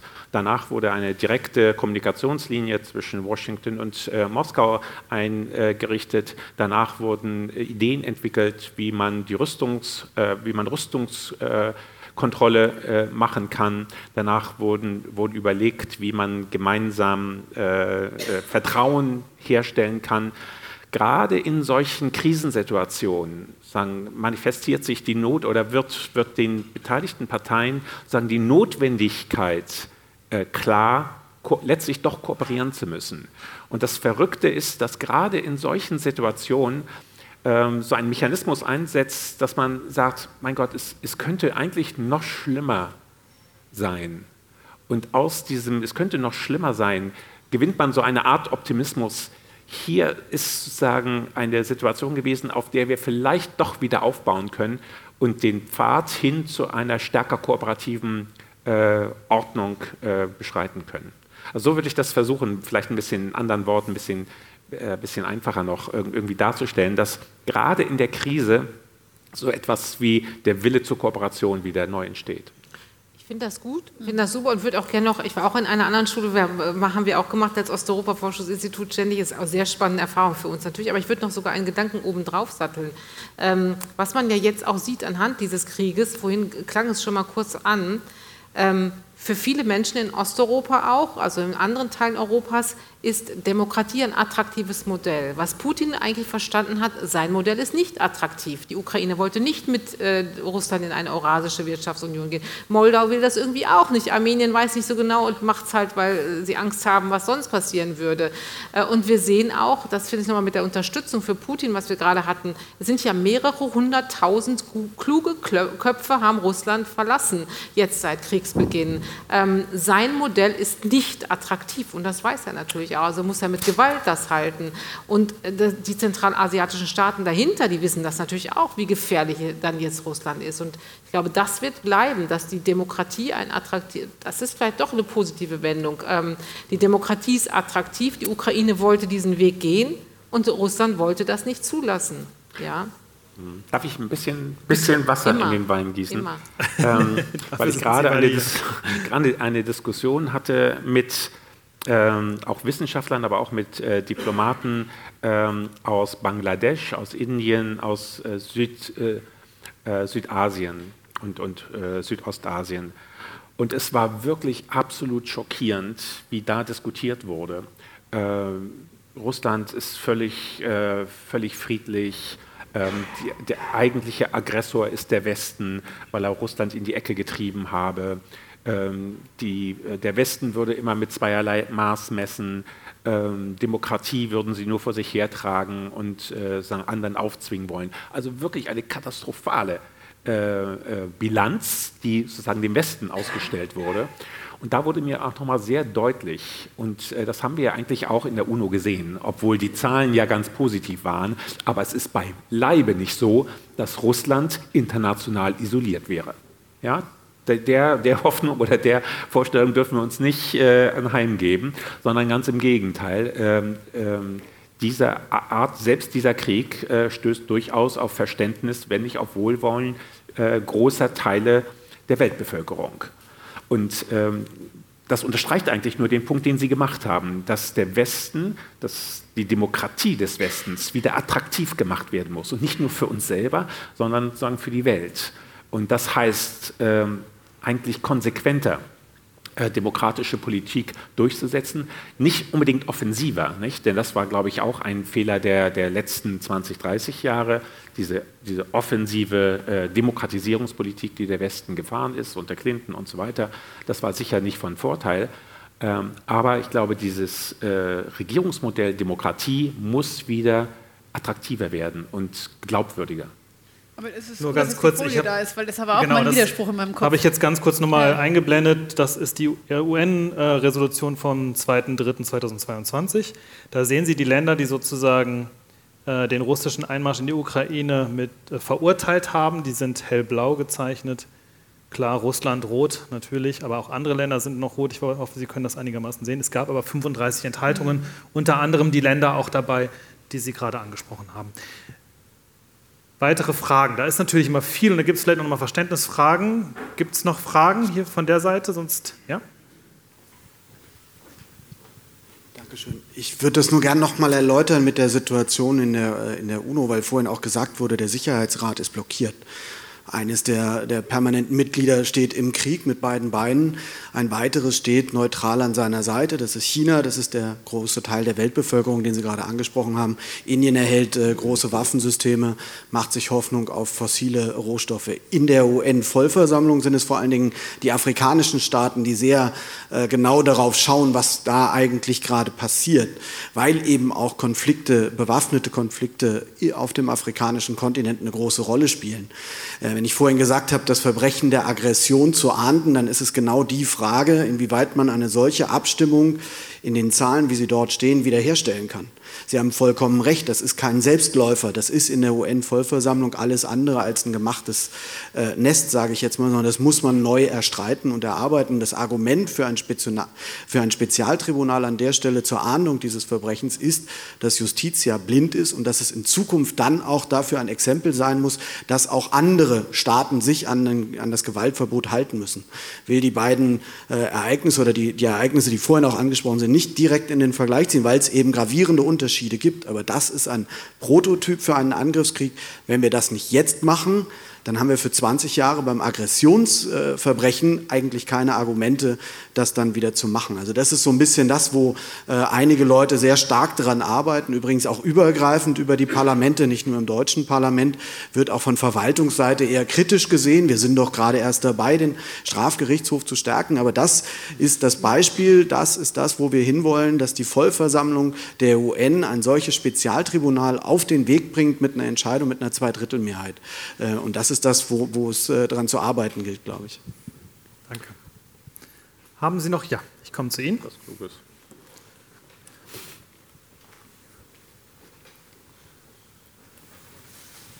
Darf ich mich dazusetzen kurz?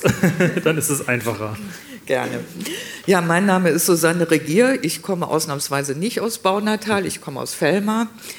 Ähm, ich habe äh, zum einen hier so auf das Letzte, was Sie gesagt haben, so dass äh, andere Staaten halt eben immer noch zu Russland äh, halten und halt eben in unseren Augen ja ein bisschen verblendet sind. Äh, wie sehen denn diese Staaten das, dass äh, diejenigen, die direkt an der russischen Grenze sind, wie Finnland, Schweden, die ganzen äh, nordischen Staaten, dass sie jetzt mit fliegenden Fahnen halt eben auch in die NATO wollen, weil die halt eben Russland als sehr starken Aggressor wahrnehmen und halt eben wahnsinnige Angst haben?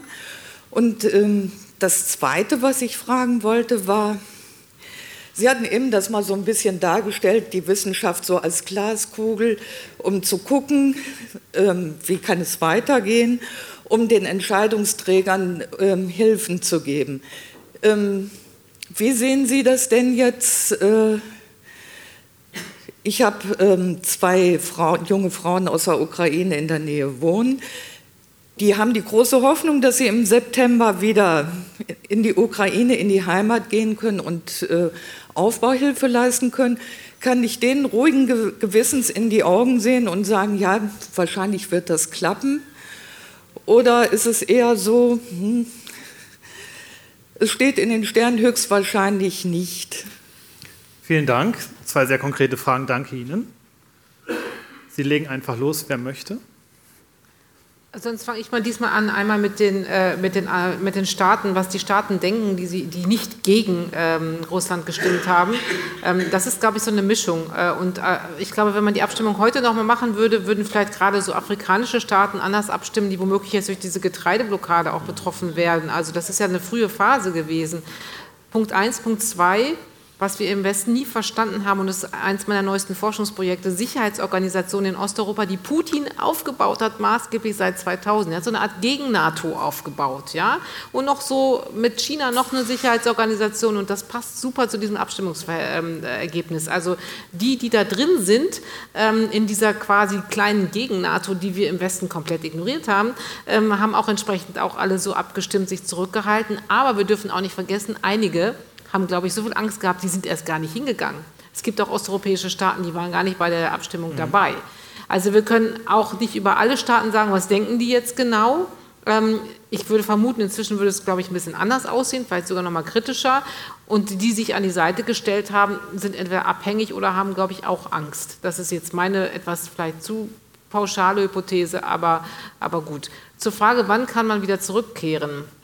Das hängt natürlich sehr stark von der Region ab, aus der, ähm, aus der äh, diese Personen jeweils kommen. Also es gibt ja Rückkehrströme bis in Richtung Kiew und weil da, wo es auf alle Fälle sicher ist, gibt es Rückkehrer. Und äh, ich habe bei mir auch ähm, in meinen Seminaren habe ich Studierende aus Kiew digital dabei, die da geblieben sind, die aber bloß nicht studieren können, weil die Uni nicht funktioniert. Also die die Studienprogramme nicht wirklich funktionieren. Also machen wir ganz viel mit denen digital und die bleiben auch. Es gibt ja genügend Menschen noch weiterhin, die ihr Leben auch leben können und das hängt sehr stark von der Region ab.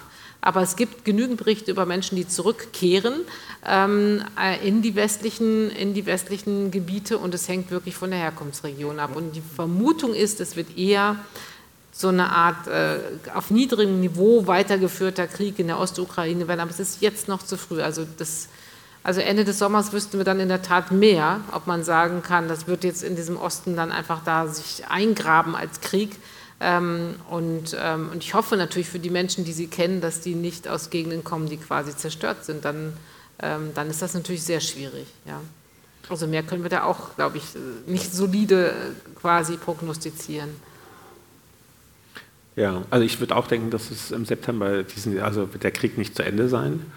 Im Gegenteil, auch wenn es jetzt gerade für Russland vergleichsweise gut aussieht, in Anführungsstrichen, sie machen ja Geländegewinne, ähm, äh, werden bis dahin auch die vergleichsweise schweren Waffen, also das wollte ich eigentlich noch sagen, dass es keine strikte Grenze gibt zwischen leichten und schweren Waffen. Ja, das ist doch so eine, so eine künstliche äh, Grenze. Äh, und das Ganze, was geschickt wird, ist so ein, ein Abtasten, ein Ausprobieren. Ja? Also die Vorstellung, es gibt leichte und schwere Waffen, das ist einfach irrig. Ähm, aber nichtsdestotrotz, äh, das, was jetzt diskutiert wird, das ist ja nicht morgen in der Ukraine. Ja, das muss äh, bereitgestellt werden, das muss äh, gesäubert und äh, die Leute müssen eingewiesen werden. Das dauert Monate. Ja? Also frühestens äh, im, im, Oktober, November können, kann das, worüber wir jetzt gerade sprechen, tatsächlich geliefert werden und dort ankommen. Das heißt, dann wird ähm, die Ukraine auch noch mal wehrfähiger und verteidigungsfähiger sein. Das heißt also, dann wäre möglicherweise, wenn bis dahin tatsächlich der Krieg nicht zu Ende sein, sich das Blatt vielleicht auch noch mal wenden. Ich habe heute mit äh, General Hodges äh, gesprochen. Ähm, der ist übrigens heute Abend auch im Fernsehen. Ähm, das ist ja der ehemalige ähm, Generalführer ähm, äh, hier der, der US-Streitkräfte in Europa gewesen. Und der äh, meinte, er hätte Informationen, dass, ähm, oder er sah das jedenfalls ganz optimistisch, in Anführungsstrichen, dass dann die Ukraine tatsächlich diesen Krieg auch gewinnen könnte. Es ist ja gerade so diese große Debatte, gewinnen oder verhandeln, ähm, ja, die eher auf der Verhandlungsseite sind, Macron, die eher sagen, wir müssen hier Brücken bauen, damit äh, Putin hier zu einem Verhandlungsfrieden kommt, und die, die sagen, jetzt äh, ist die Chance da, hier den großen Sieg einzufahren. Ähm, und er ist sozusagen auf der Siegseite bei den Victorians, wie ich sie genannt habe, äh, und, und meint, der Krieg könnte also tatsächlich gewonnen werden, wenn die Waffen denn Ende des Jahres da sind. Gibt es weitere Fragen von Ihnen? Noch haben wir ein bisschen Zeit. Ich hätte eigentlich auch ein Mikro ähm, an die Wissenschaftler. Ähm, es wird ja sehr oft über den Begriff Genozid gesprochen. Lässt sich von wissenschaftlicher Seite her all das, was bisher gewesen ist, was vielleicht noch kommt, Zerstörung von äh, zivilen Einrichtungen und so weiter und so fort.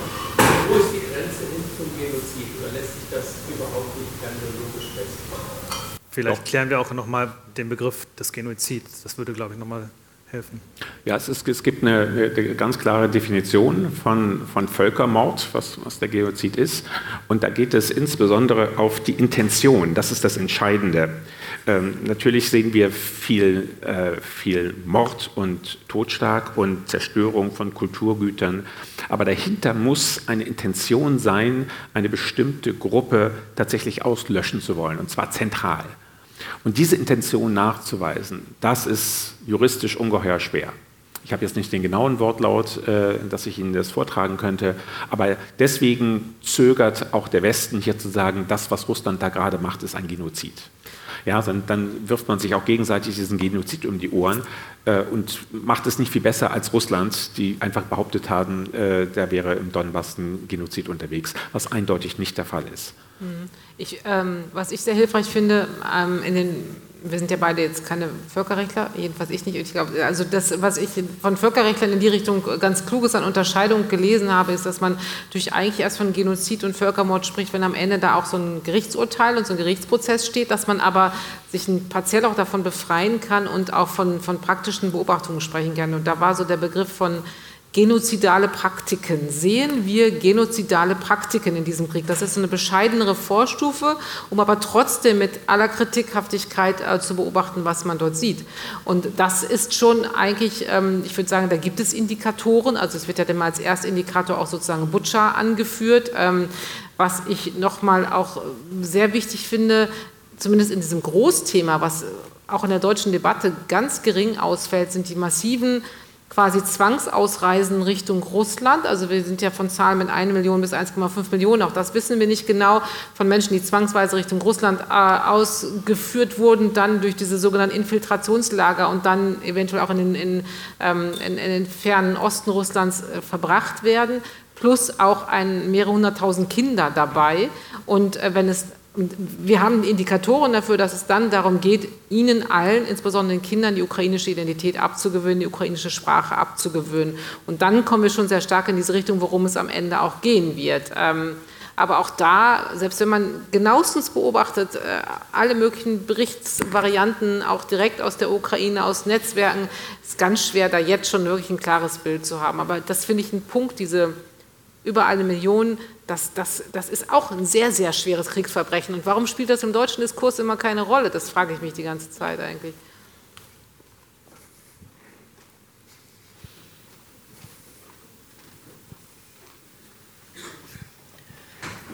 Ja, mir ist noch eine weitere Frage eingefallen. Und zwar haben Sie sich ja sehr intensiv äh, mit der Person Putin auseinandergesetzt. Ähm, Jetzt habe ich so verschiedene Sachen gehört, also dass er an für sich nur den Donbass für sich haben will, was ich mir vorstellen kann, was taktische Gründe haben könnte. Und das Zweite wäre halt eben, dass er erst dann, ähm, dass er mit Gewalt also die Ukraine als solches auslöschen will. Ähm, wie schätzen Sie so diese Situation ein? Will er halt eben nur den Donbass haben, um äh, der Welt zu zeigen, hey Leute, nehmt mich ernst? Oder will er tatsächlich die Ukraine als Ganzes haben und halt eben auslöschen, um halt eben zu zeigen, er ist der Held der Welt? Also er wollte ja mal äh, das mit dem, dass die ganze Ukraine quasi ähm, auslöschen, als Staat nicht existent machen. Und es gab ja einen rhetorischen Umschwenk eine Reduzierung des eigenen Kriegsziels hin auf die Ostukraine. Das hat ja stattgefunden. Da gab es jetzt mehrere Indikatoren durch ihn und auch durch den Außenminister, dass das das neue Kriegsziel sei. Und es wurde auch, jetzt weiß ich, wer das war, ich glaube Peskov, der Kreml-Sprecher, hat es mal gesagt, ähm, dass dieses Ziel der Demilitarisierung, was unter anderem mit der gesamten Ukraine dann zusammen, also auch ein, ein ähm, schwer greifbares Ziel, das sei ja quasi auch schon erreicht, so, äh, durch die Zerstörung von was auch immer für Infrastruktur. Also Russland hat sich selber schon versucht, in so einen Ausweg hinein zu argumentieren, ähm, wegzuargumentieren von dem Kriegsziel der Gesamtukraine. Ich darf fragen, könnte es auch ein Zwischenziel sein? Also, also ist es taktisch oder sind wir relativ sicher, dass das jetzt ein, ja, ein Ziel ist, was aufgrund der doch größere Niederlage, als vermutet, er dann angenommen hat? Das wissen wir nicht ganz genau. Das ähm, ist, glaube ich, schon jederzeit in der Lage, Russland ist jederzeit in der Lage, quasi Raketenangriffe auf alle Landesteile ähm, als, als Nadelstiche oder tatsächliche massive Zerstörung ähm, stattfinden zu lassen.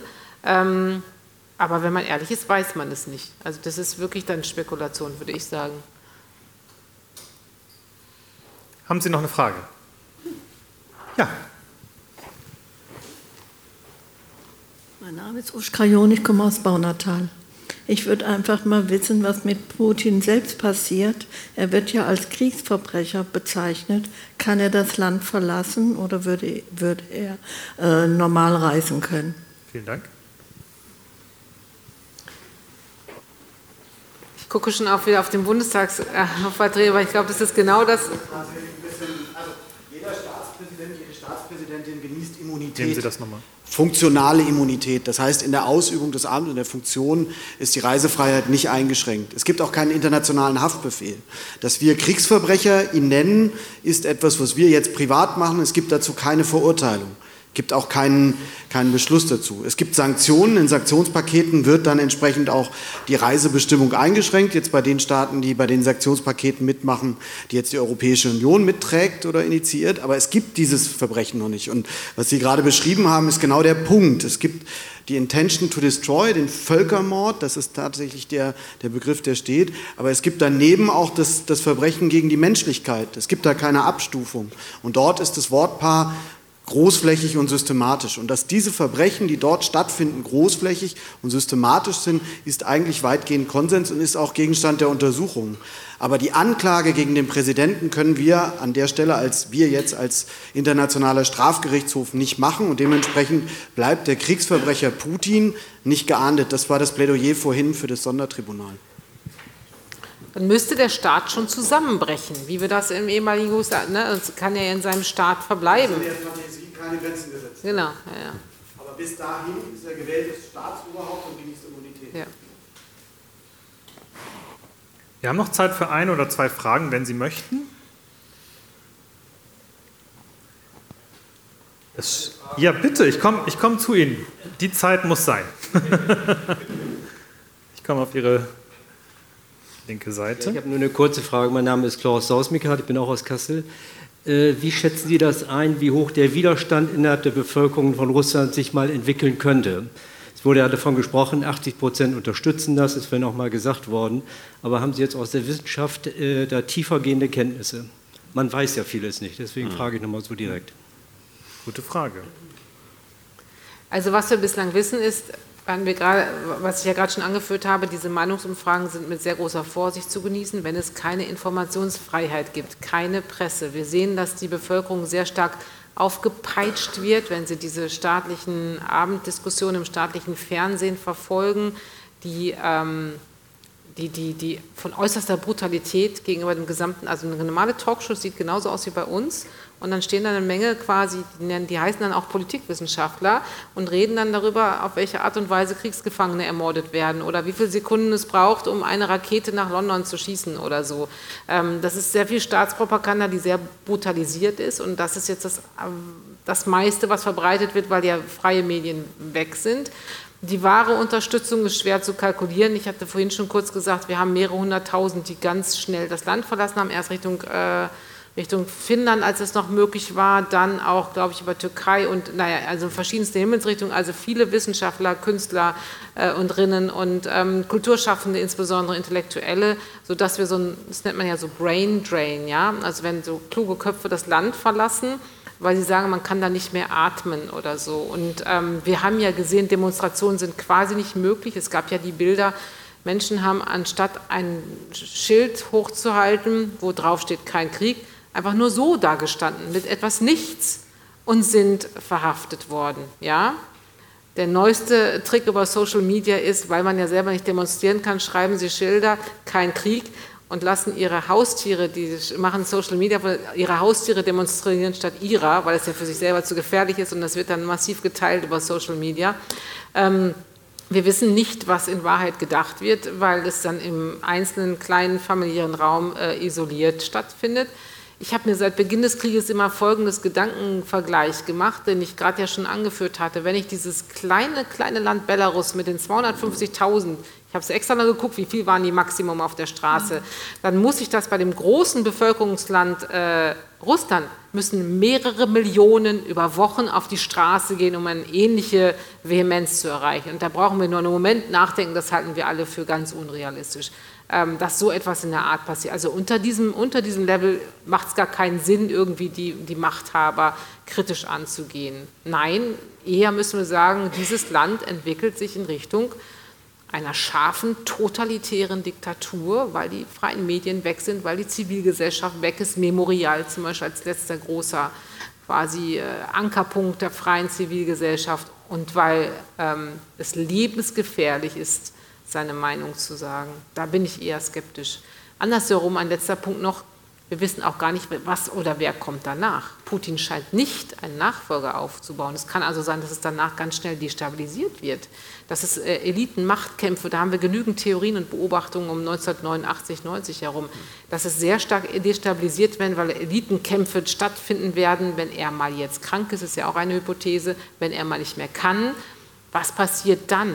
wird es ganz schnell weniger autokratisch sein. Ist möglich, ja. Und, wird es, also und Putin ist nicht der Schlimmste.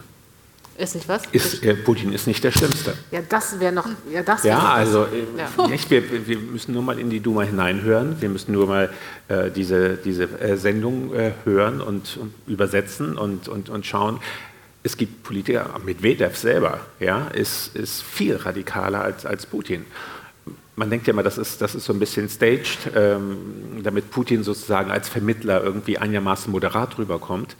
Ähm, aber Medvedev äh, als, als Nachfolger Putins wird kein Spaß.